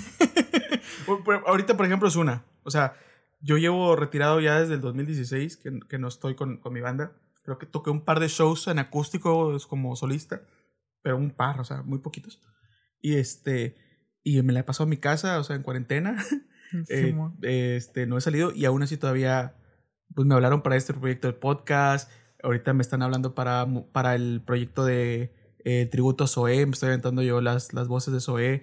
O sea, ya, ya realmente yo ya no estoy buscando nada y solito siguen llegando ahí oportunidades. Y como a mí me gusta la música, me gusta el arte, el entretenimiento, el cine, todo esto, pues digo, claro, jalo. Siempre, siempre que tengo una oportunidad, jalo. ¿Cómo, ¿Cómo se empieza a dar esto de, de empezarte a presentar en, en, lo de los tributos? Que fue una de las cositas como que, que vi en tu perfil. Que la neta está bien chingón, brother. Se ve que, que estuvo con ganas el, genial, evento. Sí, la neta, me aventé el video que tienes ahí. Creo que hay como dos en tu perfil. Y este, y sí, este, se ve que estuvo con madres. Uh, también la voz, güey, tienes este, una voz chida, güey, que la neta se presta machín, güey. No, no, no cantar. Yo, yo, si cuando cantar estaría más chido. cuando lo dije yo, ah, pues qué chido, güey. Se, se, ve que está, que está con madres. ¿Cómo llegan estas invitaciones? ¿Quién te invitó? Este, ¿Conocías ya a la banda con la que iban a, con la que estuviste? El, el, el que trae el proyecto es el, el, tecladista que se llama Víctor, un solo para el Big, Big Dan. El Víctor, este, no lo conocía yo. Eh, él me contacta por medio de un amigo de la secundaria que es un gran amigo, Oscar González. Es un guitarrista excelente, pero excelente, uno de los mejores guitarristas que conozco. Él tocaba, toca en, eh, tocaba en un bar con este Víctor. Entonces empiezan a formar un tributo sobre ellos y le dice, oye, pues está, está Lotus, ¿no? Él tiene una voz mm, como que de ese género y me, me contacta, me dice, oye, ¿te interesa? Le dije, sí. Y ahí conozco a, a Víctor. Entonces nos aventamos ahí el tributo a Zoe, que también nos pegó súper chido. Nos, nos, aventamos como tres fechas. Y ahí Víctor y yo ya, ya hicimos clic. Entonces ahorita que Víctor trae el proyecto del, del, del, ¿cómo se llama? Festival alternativo que trae covers de Siddhartha, Zoe y Enjambre. Me dice, oye, vamos a hacer esto. ¿Te avientas de Zoe? Y yo, claro, jalo. Y ya me, me contacta y me voy con a, a tocarlo Zoe. Y es lo que estamos presentando. Creo que queremos sacar otra fecha más. A ver si este Luego te paso el dato cuando, cuando se presenta y en dónde, sí. Ya, ya con este creo que llevamos tres fechas y las tres se nos ha ido muy, muy, bien. En especial esta última estuvo genial. Sí, se, estuve viendo los videos, güey, sí se ve muy, muy chingón, la neta. Entonces, de ahí, como tal, al quien conoces es al tecladista, güey. Sí, no, a, los demás músicos también ya los, ya los conozco. Por ejemplo, el baterista tocaba en otra banda que tocaba acá en los shows cuando yo estaba con Yes Ah, ok. okay, Pero yo no le hablaba, simplemente yo sabía que él iba a tocar, lo conocía. Este, eh, la, la, chava es una bajista que de morrita eh, tocaba, cantaba en una banda de screamo, o sea, ah, okay, y ahorita está tocando el bass, es muy buena bajista. O sea, ya los ubicaba, ¿me entiendes? Ya los ubicaba y, y, ahorita ya me tocó trabajar con ellos y ya somos otra pequeña familia y los, Qué chingón, los, los cinco. ¿Tienes ganas de volver a hacer algo, ya sea a lo mejor por tu cuenta, de formar una nueva banda? Este, ¿te han te han salido estas ganas de volver a la... Un ejemplo como ahorita que estás con los tributos, me imagino que, que debe ser algo muy chido el, poder volver, subirte a un escenario, el poder este, transmitir con música hacia la gente, el ver el recibimiento de la gente, me imagino que pues es algo muy único y al mismo tiempo muy chingón. Pero pues el hecho de decir pues es un proyecto que, que no estás cantando a lo mejor temas tuyos, que pues no hay una, una meta encima, es que pues el ir y presentarse. Sacar el jale. Eh, ajá, exacto, sacar el, el, el, trabajo. Como tal, ¿te ha llamado la, la, la, atención? ¿Lo has pensado el hacer algo este, por, tu, por cuenta propia? Fíjate que si me hubieras preguntado eso el mes pasado, te hubiera dicho que no. te hubiera dicho que no, pero ahorita con esta invitación al podcast, con, con mi amigo Iván sacando su EP, con el excelente recibimiento que tuvimos el fin de semana en, en el, en el Barón, con el tributo. Este, fíjate que me están dando ganas de, de, de, sacar algo. La verdad, a mí nunca me gustó la palabra solista, porque para mí mi meta era ser una banda chingona en México, ¿sabes? O sea, esa era mi meta. No quería ser una, una banda del una Banda más. Yo quería ser eh, un, el siguiente eso, el siguiente Café Tacuba, el siguiente... Yo le tiraba a lo grande. O sea, yo quería, esa era ambición, ¿no? Tener la ambición. Sí, sí, sí. Entonces, al momento que ya no la veía palpable esa, esa visión, entonces eh, no me gustaba la palabra solista. Decía, güey, un solista no. ¿Cuándo has visto un solista pegar solo? O sea, no. O sea, no tiene, o sea, no compares a Chete Siddhartha con Zoe. Café Tacuba, o sea, están, tienen un nivel de popularidad. Entonces, este, yo no quería eso, pero ya, ya ahorita me quité el, el cliché de, de, de, la medición del éxito y, y básicamente si haría algo nuevo, yo creo que lo haría para mí, ¿sabes? O sea, por, por gusto, para mí, pero claro, obviamente lo, lo, produciría bien, lo trataría de, de, de, presentar y todo chido. Y si pega, chido, si no, también, o sea, lo haría más tranquilo, ¿sabes? Sí, sí. Algo a lo mejor más como para ti, para el hecho de... Sí, para, de, para demostrarme a ver qué puedo hacer, a ver qué, a dónde puedo llegar, a ver si, si era tan fregón, a ver qué onda, a ver, ¿entiendes? Como que... Sí, sí, sí. Así, entonces probablemente a lo mejor en un par de meses te, te traiga algo por aquí para, para, para presentarlo. Sí, Qué chingón, quién sabe, bueno, no estaría, sé. Estaría lo traigo chido. ahorita apenas en la cabeza. Fíjate que estaría muy padre, me imagino que regresando un poco muy atrás a la parte de cuando estabas componiendo me imagino que es algo que pues no se va. El, el hecho de, de, poder crear, de poder en alguna historia sacar algo para hacerlo nuevo, en este caso en la música. Me imagino que, que es algo que constantemente pues está en la, está en la mente, ¿no? Esta parte de, de poder estar creando algo. Te llega a pasar que de repente eh, escribas algo, que te venga a la mente algún, algún este sonido y que digas tú, ah, esto me gustaría que sonara así, X o Y, te llega a pasar todavía, güey, que de repente pienses en algo como, como en música. Fíjate que sí se va. Si tú no lo trabajas, se te pierde un poco, ¿sabes? Tienes que estarlo trabajando. Es como, como que tienes que cuidarlo, porque sí, sí se va. A mí me pasó mucho que la mayoría de mis canciones siempre, la, siempre son como que más tristezonas. Eh, solía tocar muchos temas de melancolía, de okay. rupturas, eh, cosas así. Entonces cuando, cuando empiezo a tener una, a mi novia y me empieza a apoyar con la música y ya tenemos planes de casarnos, realmente ya aniveló mi, mi o canalizó mi depresión. Entonces ya era yo un, ya no era un vato deprimido, ya era un vato más feliz. Entonces realmente me costaba hacer una canción, o sea, ¿sabes? Sí, Porque sí, sí. Me, si, si, venía de cantar pura tristeza, de repente empezar a escribir algo bonito, me sentía hipócrita conmigo mismo, ¿sabes? Entonces sí se pierde, o sea, realmente no, ella se merece mil canciones, güey, no le he escrito ninguna, güey. ¿No? no, o sea, porque, porque no sale, no sale, o sea, es, es difícil. Más, sin embargo, no creo que sea imposible, porque hay veces que en este lapso de tiempo que estuve inactivo, estuve escuchando mucho chill hop. Ok.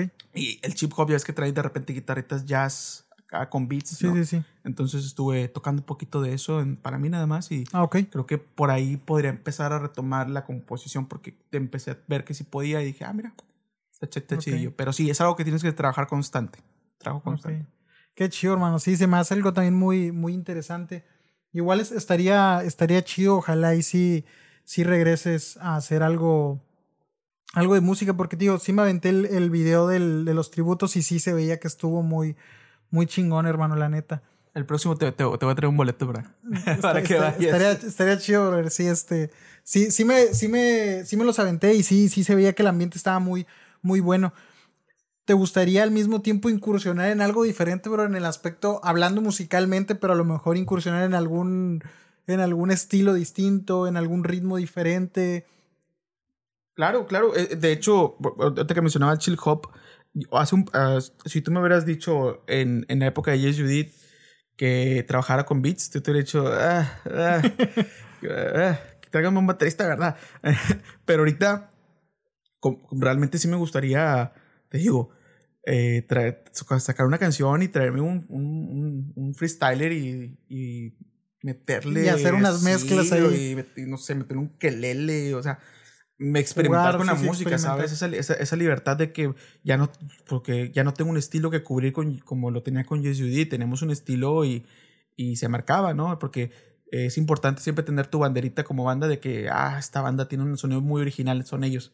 Entonces ya no tengo que cumplir con ese estándar y ya, ya tendría, me creo que tendría la libertad de probar muchas cosas. Entonces sí me gustaría hacer una canción súper acústica y de repente hacer una canción con beats y rap, eh, de repente hacer una canción con como que muy este, electrónica eh, y, y, así, o sea, realmente no le tengo miedo a, a, a los géneros. De hecho, eh, hasta he pensado hacer un cover de Intocable, güey, porque me gusta un chingo okay, Intocable, güey. Okay. Y yo sé que ya lo hicieron muchos, pero lo quisiera hacer como que acá diferente, sí. No, no, no, no tengo miedo. Y, y, que es, está esta parte, ¿no? ahorita lo que hablábamos igual de las redes, esta parte de, de muchas personas que así inician, ¿no? Haciendo, presentando su música simplemente por, que por un video ahí en, en tu cuarto grabando, tocando.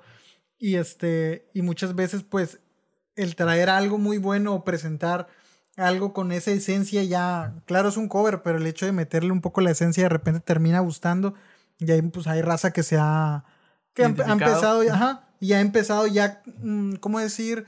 Lo usan como una herramienta para de repente jalar público y de repente empezar a lanzar lo que, pues ya lo propio, sus temas ya de ellos y este, muchas veces ya a lo mejor distintos, pero entonces también sería como que una idea chida, ¿no? Esa parte. Sí, de hecho, ya he llegado a pensar ahorita que mencionas eso, eh, yo escucho mucha música japonesa.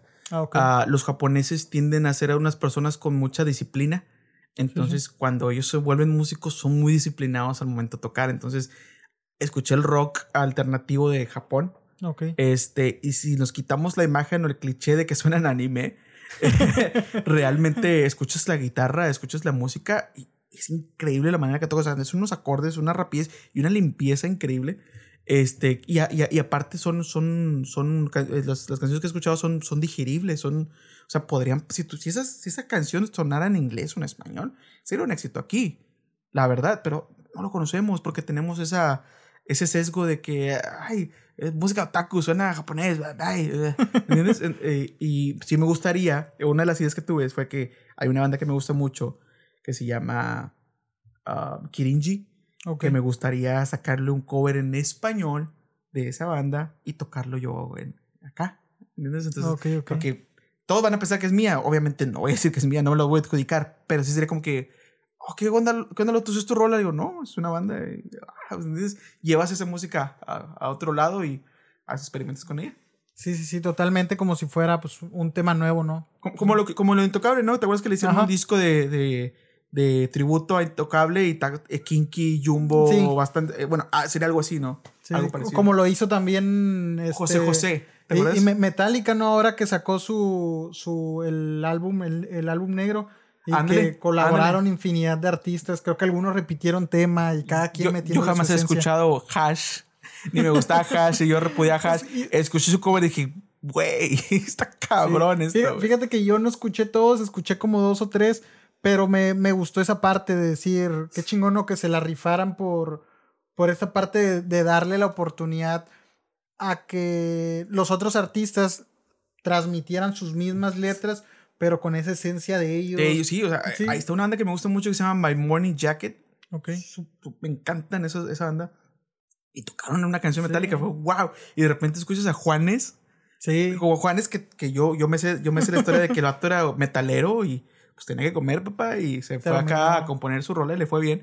Y luego re- regresar a tocar una rola de Metallica que era como que su banda favorita de morrito, pues, con madre para el vato. Y la verdad, lo hizo bien. Sí, Hay que admitir lo que lo hizo bien el güey. Sí, creo que todos sí se la llegaron a rifar chido por el hecho de, de poder transmitir lo, su, su, su gusto, su forma de, de sentir de la música, pero con la letra de ellos y metiéndole esa originalidad. Yo creo que estuvo chido. Vi que muchos estuvieron, que muchos lo criticaron, ¿no? Fue muy criticado, pero para mí se me hizo una onda muy, muy original esta Eh, parte. eh, es algo también que, que, que, que como sociedad debemos cambiar, tanto aquí en Reynosa como, como en general. El malinchismo, no sé cómo, cómo, cómo lo llamen, de que, por ejemplo, ahorita lo que está muy de moda hacer en redes sociales, que pasó ahorita con esto de Stranger Things y la canción de Metallica Ah, sí, de sí, Master of Puppets, así de que muchas generaciones nuevas o gente que no escuchaba Metallica empieza a publicar de que ah, Master of Puppets y ah, super padre escena, qué chida canción. Y muchos metaleros así como que, ay, no es porque está de moda, pero yo la escucho desde hace 20 años y, eh, ¿me entiendes? Eh, Eso está, yo creo que está mal porque nosotros mismos nos bloqueamos a que la canción sea compartida, ¿sabes? sí, sí, sí. A mí me pasa mucho con Star Wars de que, o, o con cualquier otra cosa que yo ya conocía y de repente veo a alguien que ya está popularizándolo por otra serie, por lo que quieras, y lo empiezan a publicar todos. Y es como que, güey, están publicando algo que a mí me gusta y ahora a todos les gusta, güey. Qué chingón que esté recibiendo la atención que merecía. Por ejemplo, Sí, sí, sí. la canción de Kate Bush, la de Running Up at the Hill, de también de Stranger Things que todos traen en TikTok. Ah, ok, sí, Ok, sí. Bueno, esa canción yo la conozco desde la primaria, güey. Yo me compré el disco de Placebo y el disco de Placebo venían dos discos y uno venía un cover de, de Kate Bush, que era esa misma canción. Entonces me acuerdo que yo en YouTube busqué esa canción y encontré que era, no era de placebo, era de Kate Bush. Y dije, wow, qué buena rola. Y 10, 12 años después, 15 años después, todos la traen en TikTok. ¿Me entiendes? Es como que, wow, qué chido. O sea, ya no soy el rarete. Fíjate que yo, también lo vi de esa forma. O sea, yo dije, muchos, muchos critican el reggaetón y dicen, no, que es que el rock. Y digo, y cuando empieza a sonar, lo primero que pasa es que son los primeros que empiezan a criticar. No, es que está moda y que no sé qué. Yo digo, güey, pues está chingón. O sea, si lo que quieres es que suene nuevamente el rock, empieza a sonar y lo primero que haces es criticar exacto, a madres, güey. Pero me imagino que es, es este, este sentir como de de pertenencia, güey. Exacto, güey. Ese, sentir, de, pertenencia. Pero que yo, yo creo que, no sé si alguna vez te pasado. a mí de repente me pasaba, güey. Y este, y es raro, güey, porque pues nadie puede ser el primero en nada y no puede ser el único en nada, güey. Pero de repente me, me, aún me suele pasar, güey. Y aunque yo me lo he querido quitar, este, no sé por qué, empiezo, no sé, veo algo y, y, empiezo a ver que la gente lo empieza a ver mucho, güey, y se me quitan las ganas, güey. No, oye, no soy de publicar, de decir, no, que la madre no. Pero simplemente como que digo yo, ah, ya, ya no quiero verlo, güey. tengo amigos que, que, que, hacen eso. Que, eh, eh, güey, ¿viste Stranger Things? Está porque hay que admitir, la última temporada de Stranger Things estuvo padrísima. Güey, no la vi por lo mismo. Bueno, estuvo, estuvo, estuvo padrísima, güey, te la estás perdiendo. Sí. Estuvo padrísima. La, la verdad, yo, yo, yo, yo vi la primera cuando recién salió y me enamoré de la serie. Las otras dos temporadas no estuvieron tan chidas, pero esta última fue como que. ahora entiendo por qué todos estaban con el. con ese rollo, ¿no? Pero está buenísima. O sea, realmente está buenísima. Y tengo amigos que dicen. Ah. ah, ah". Sí, ¿por qué? O sea, porque ah, es que ya todos la traen bien chateada. yo, güey, pues es por algo, sí, güey. Sí, ándale. La vez pasada yo también así me ponía a pensar y yo, pues es por algo. O sea, algo significa que está muy cabrona para que toda la gente la esté viendo. Pero no sé, güey, me, suele pasar este con. Contigo, con las series me pasa mucho. Empieza la gente a verlo y ya como que. Ay, digo yo, no, ya no quiero verlo. Tal vez la sensación de malamente, güey, esa sensación como digo, ay, me, siento como, como decir, todos somos corderitos y vamos por lo mismo. Digo yo, no, entonces, lo dejo. Ya, ya, ya. Fíjate que me pasó con otra serie que esa sí la vi que se llama Gótica, que es este, está en Netflix todavía esa, esa serie me gusta mucho Batman, güey. Y me, me, la aventé toda la serie. Aún continúa.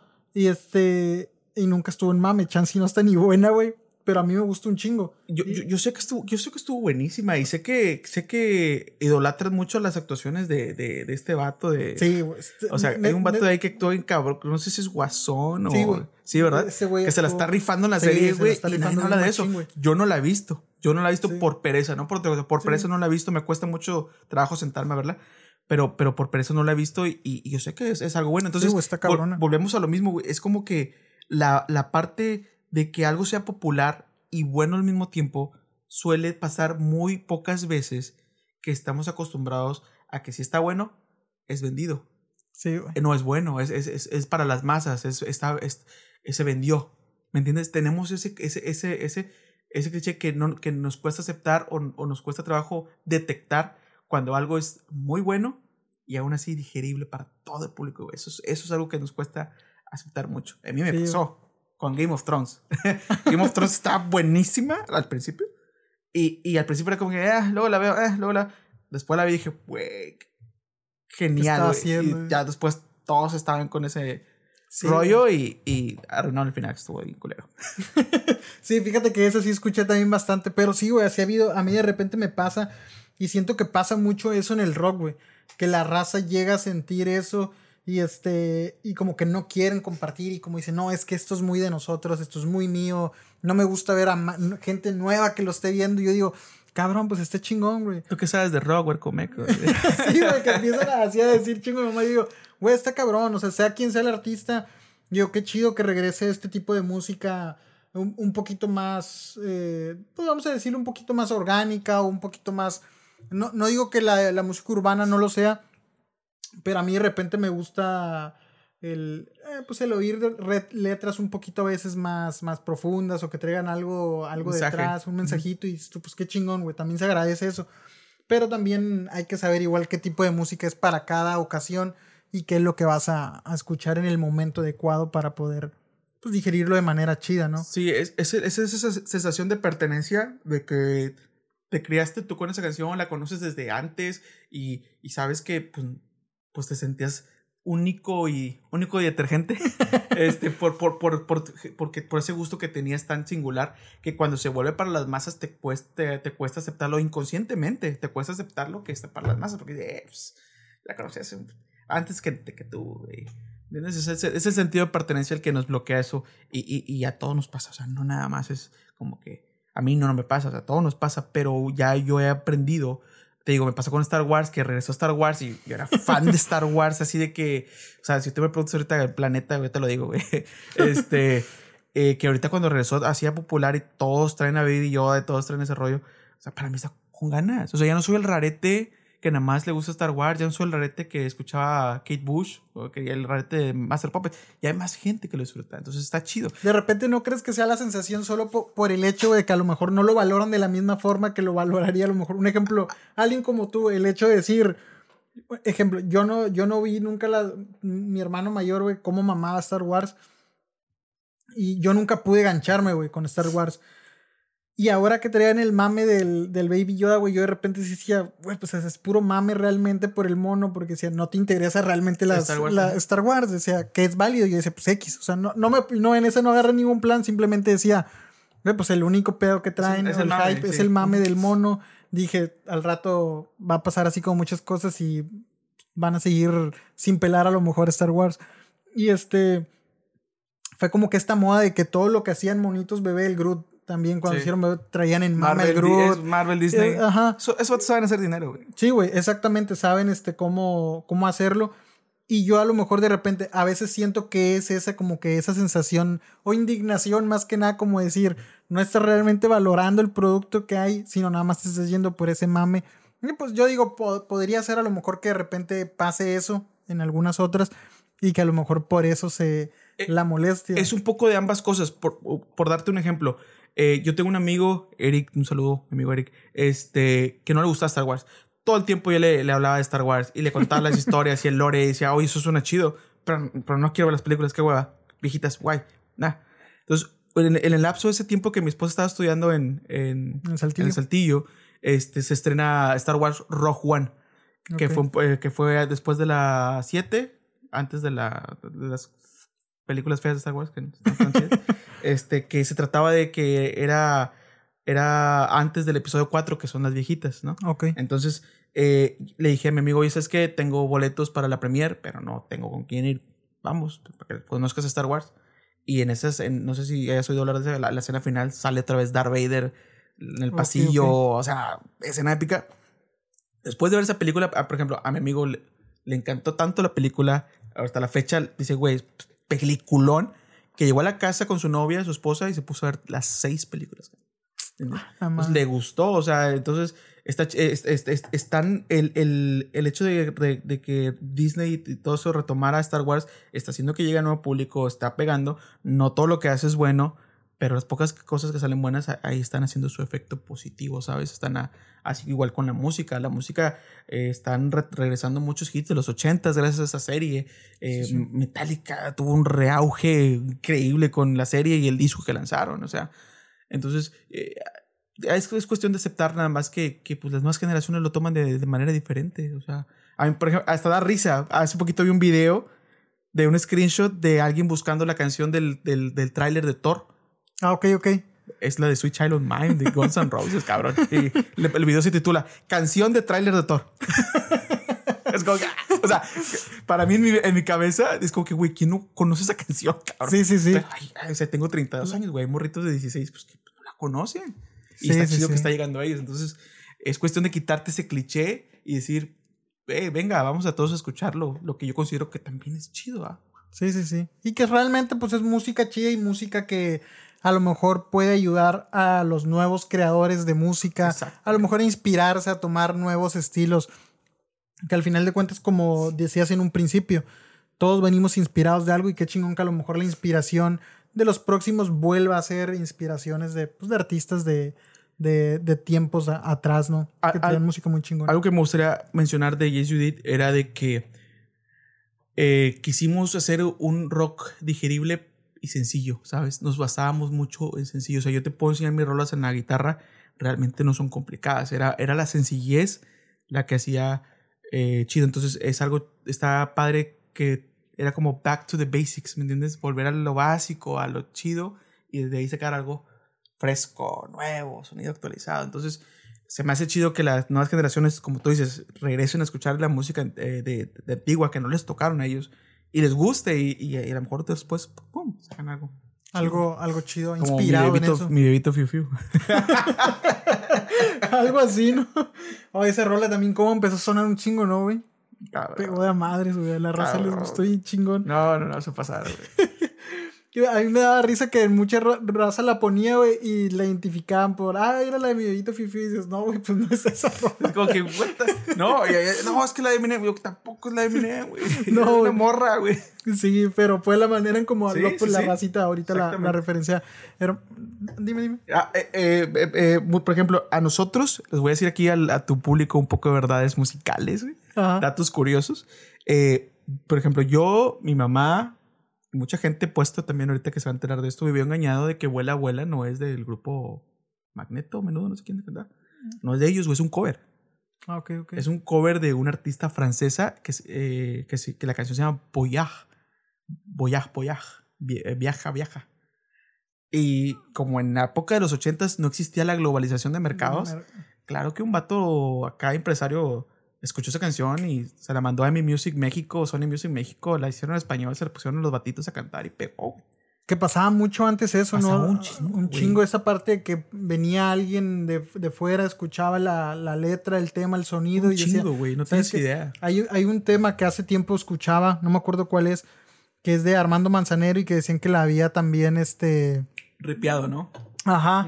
Y este, y, y esa facilidad que había antes por el hecho de que pues no estaba tan, pues tan fácil como hoy en día agarras un Spotify y vas y puedes escuchar al Digo, artista. me imagino que pagaron derechos por, por la Ajá, canción, claro. obviamente, pero tú como público mexicano, en los 80 no tenías ni, Sí. ni idea de que esa canción era un cover, güey. Hay otra canción, la de, por ejemplo, la de la de Luis Miguel, ¿cómo se llama? La de Ahora te puedes marchar. Ah, ¿no? ok, exacto, también que esa. Un hitazo, Sí, es, un sí, hitazo. sí. Bueno, es una canción de los 50 de una estadounidense, güey. Sí. Es como que, what the fuck, man.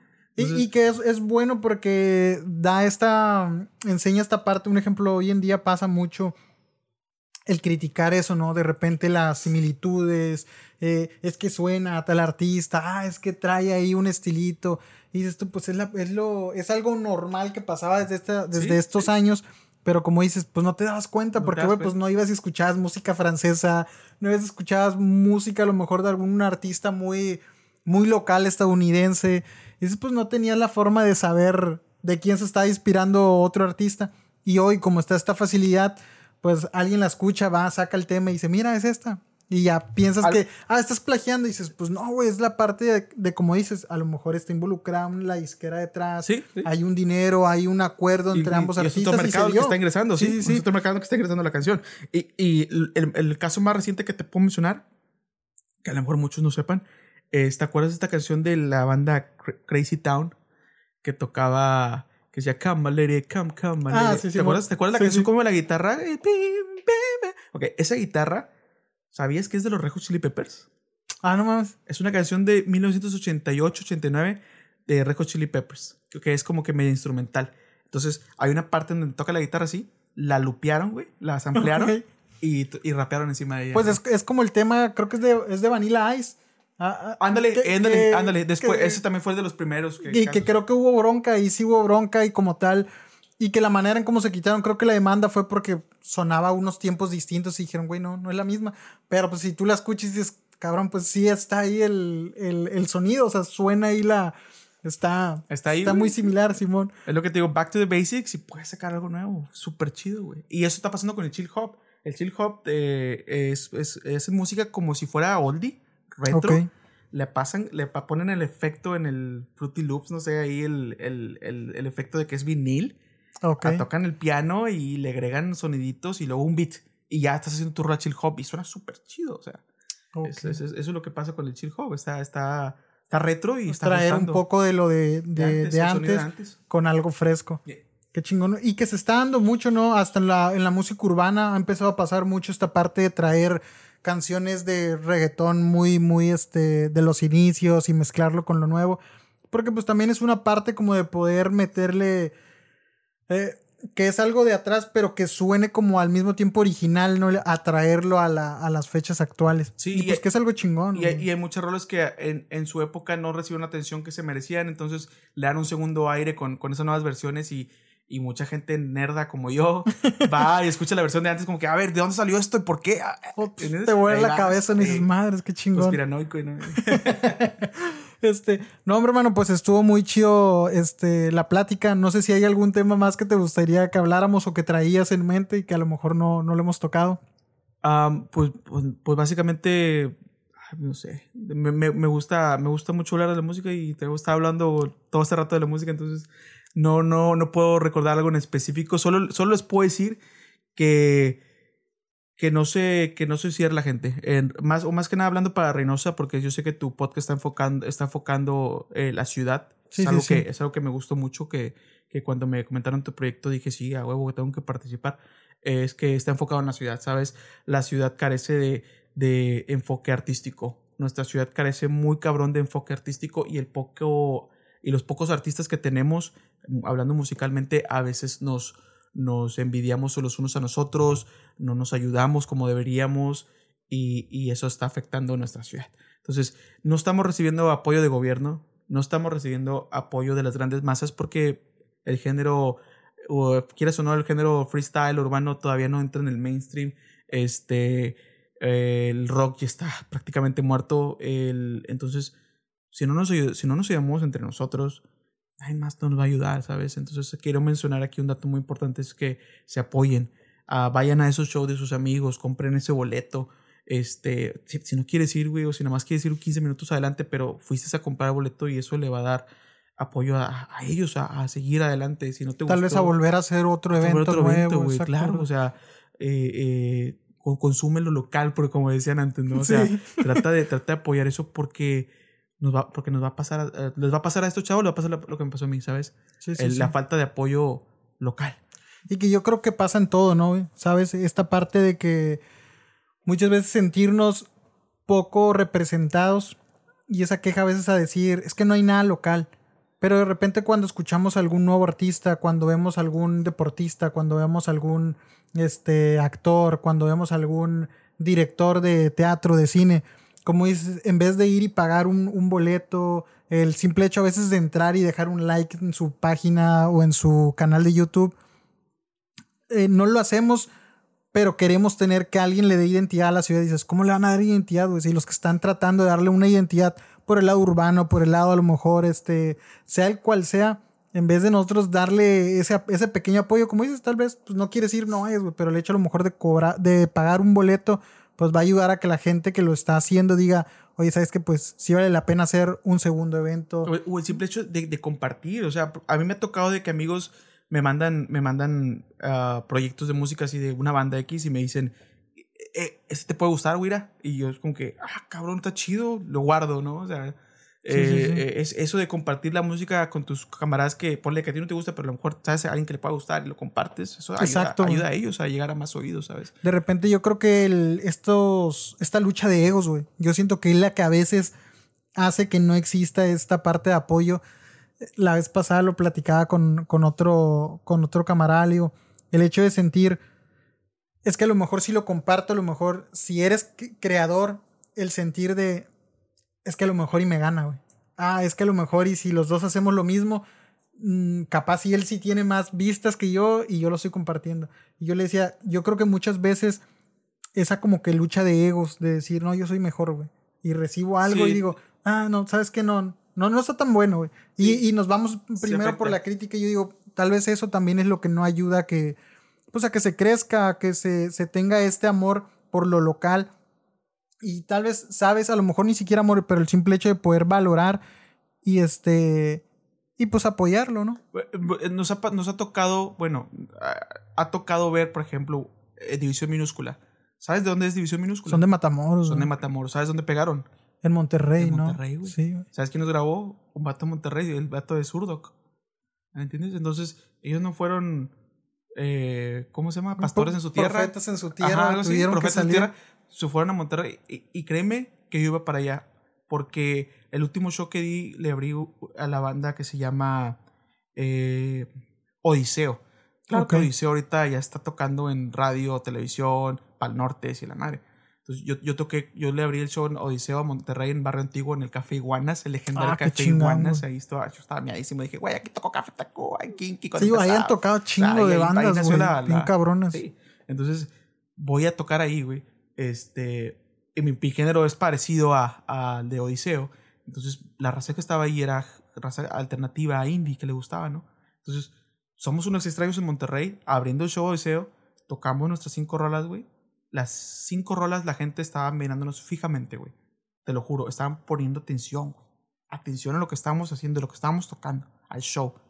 Terminamos de tocar, güey, y le doy las gracias. Yo tengo este, este, este conecte con la gente, güey, que, que le digo, gracias a ti, a ti, a ti, a ti. Y los empiezo a señalar, güey, porque yo sé que me estaban poniendo atención. Yo los vi durante el show que me estaban poniendo atención, estaban escuchándome. Entonces yo le digo, gracias, gracias, gracias. Entonces la gente sé que se conecta, ah, huevo, o sea, sí. Se Entonces, sienten parte ya. Terminamos la canción, güey.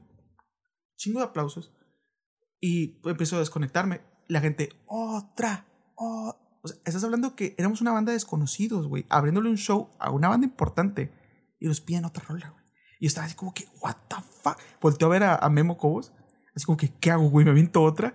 Y Memo volteó a ver, en corto, en corto, otra, otra. Estábamos emocionadísimos. Como que, güey, Hay que o aprovecharlo, sea, güey. tú no vas a un, a un show y a la banda que le va a abrir al artista que vas a ver, no quieres escuchar más de él, quieres escuchar a la banda. Sí, escuchar quieres- ya la- a exacto, la que viene. Entonces, Sí, a la estelar. nos pidieron otra, güey. O sea, fue como que, what the fuck. Y tocamos otra, güey. Y, y nos bajamos y, y, y nos bajamos y estuvimos ahí entre la gente, pues no nadie nos conoce. Y, y durante la, del show de Odiseo, yo estaba en la barra pegado porque estaba cargador de mi celular, estaba hablando con mi novia. Y, y gente que iba a comprar cerveza, gente que se me saca, oye, ¿cómo se llama tu banda? Está súper chida. Oye, ¿cómo se llama esta banda?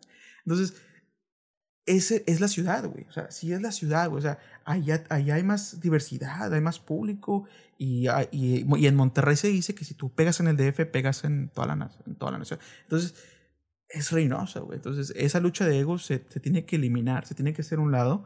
Porque si sale uno, salimos Salen todos. exactamente. Neta. Y como pasó en. Monterrey, ¿no? La, Esta la oleada, avanzada, la sí, avanzada, regia, güey. que Eh, Eso lo pudimos de- haber de hecho nosotros desde hace, desde hace años, güey. Y no hemos podido por este problema de, de ego. Y yo fui parte de ese problema, lo admito. Ahorita ya digo, ¿sabes qué, güey? Sí me porté mamón con ciertas personas y digo, me gustaría cambiarlo. Entonces, como experiencia a tus escuchas, es como que, ¿sabes qué? E- Evitemos ese o- problema de egos y apoyemos a, a toda la raza que está sacando material urbano, material de rock, material de teatro, de danza, de, de todo, güey. O sea, por ejemplo, a mí me gusta mucho el soundtrack de películas, güey. Me gustaría componer cosas Ok, de ok. películas. Si hay alguien allá afuera que está haciendo eso, ay, díganme, güey, quiero, quiero ayudarte, cabrón. Es como que chido, apoyemos a todos esos movimientos, güey, de la ciudad porque es lo que más, más hace falta. Sí, la verdad. Este, hermano, pues estuvo muy chida la, la plática. La neta, pues muchas gracias por haber aceptado la, la invitación. Y este, y pues nuevamente, pues gracias por haberle caído. güey. No, no, no, gracias a ti. Me, me, me explayé el día de hoy. Había, tenía años que no hablaba de, de estos temas y fue un, un gustazo fluir. Espero, espero no haber hablado tanto. No, estuvo súper chido, güey. Cuando hay episodios así larguitos, a mí me gusta porque, pues, a la misma raza también les llama la atención, güey. Porque, pues, la neta son temas muy chidos. Pues, muchas gracias, bro, por haber caído. Eh, ojalá y, y te mantengas en esto de los, de los tributos y que pronto vuelvas con algo, con algo tuyo. Esperemos que sí, ya, si, si vuelvo a algo, si grabo algo y te echo, te echo un grito. Sí, pues aquí Te lo traigo aquí las- para el show. Sí, las puertas abiertas para poder hablar de él. Raza, pues muchas gracias a todos los que se, se quedaron a, a aventarse la plática hasta el momento. Eh, ya saben, pueden ir y escuchar sus temas eh, de Jess Judith en YouTube. Están en YouTube. Estaban en Spotify, creo que ya no, pero puedes seguir escuchando en YouTube y SoundCloud. Ahí todavía siguen las rolillas. Ok, raza, pues pueden ir a escuchar a, la banda de Lotus, eh, banda que pues por el momento ya no está trabajando juntos. Jess Judith, hay muy muy buenos temas, así que raza, pues vayan y denle play también. Gracias a todos los que se mantuvieron escuchando la plática y pues nos vemos en el próximo episodio. Saludos.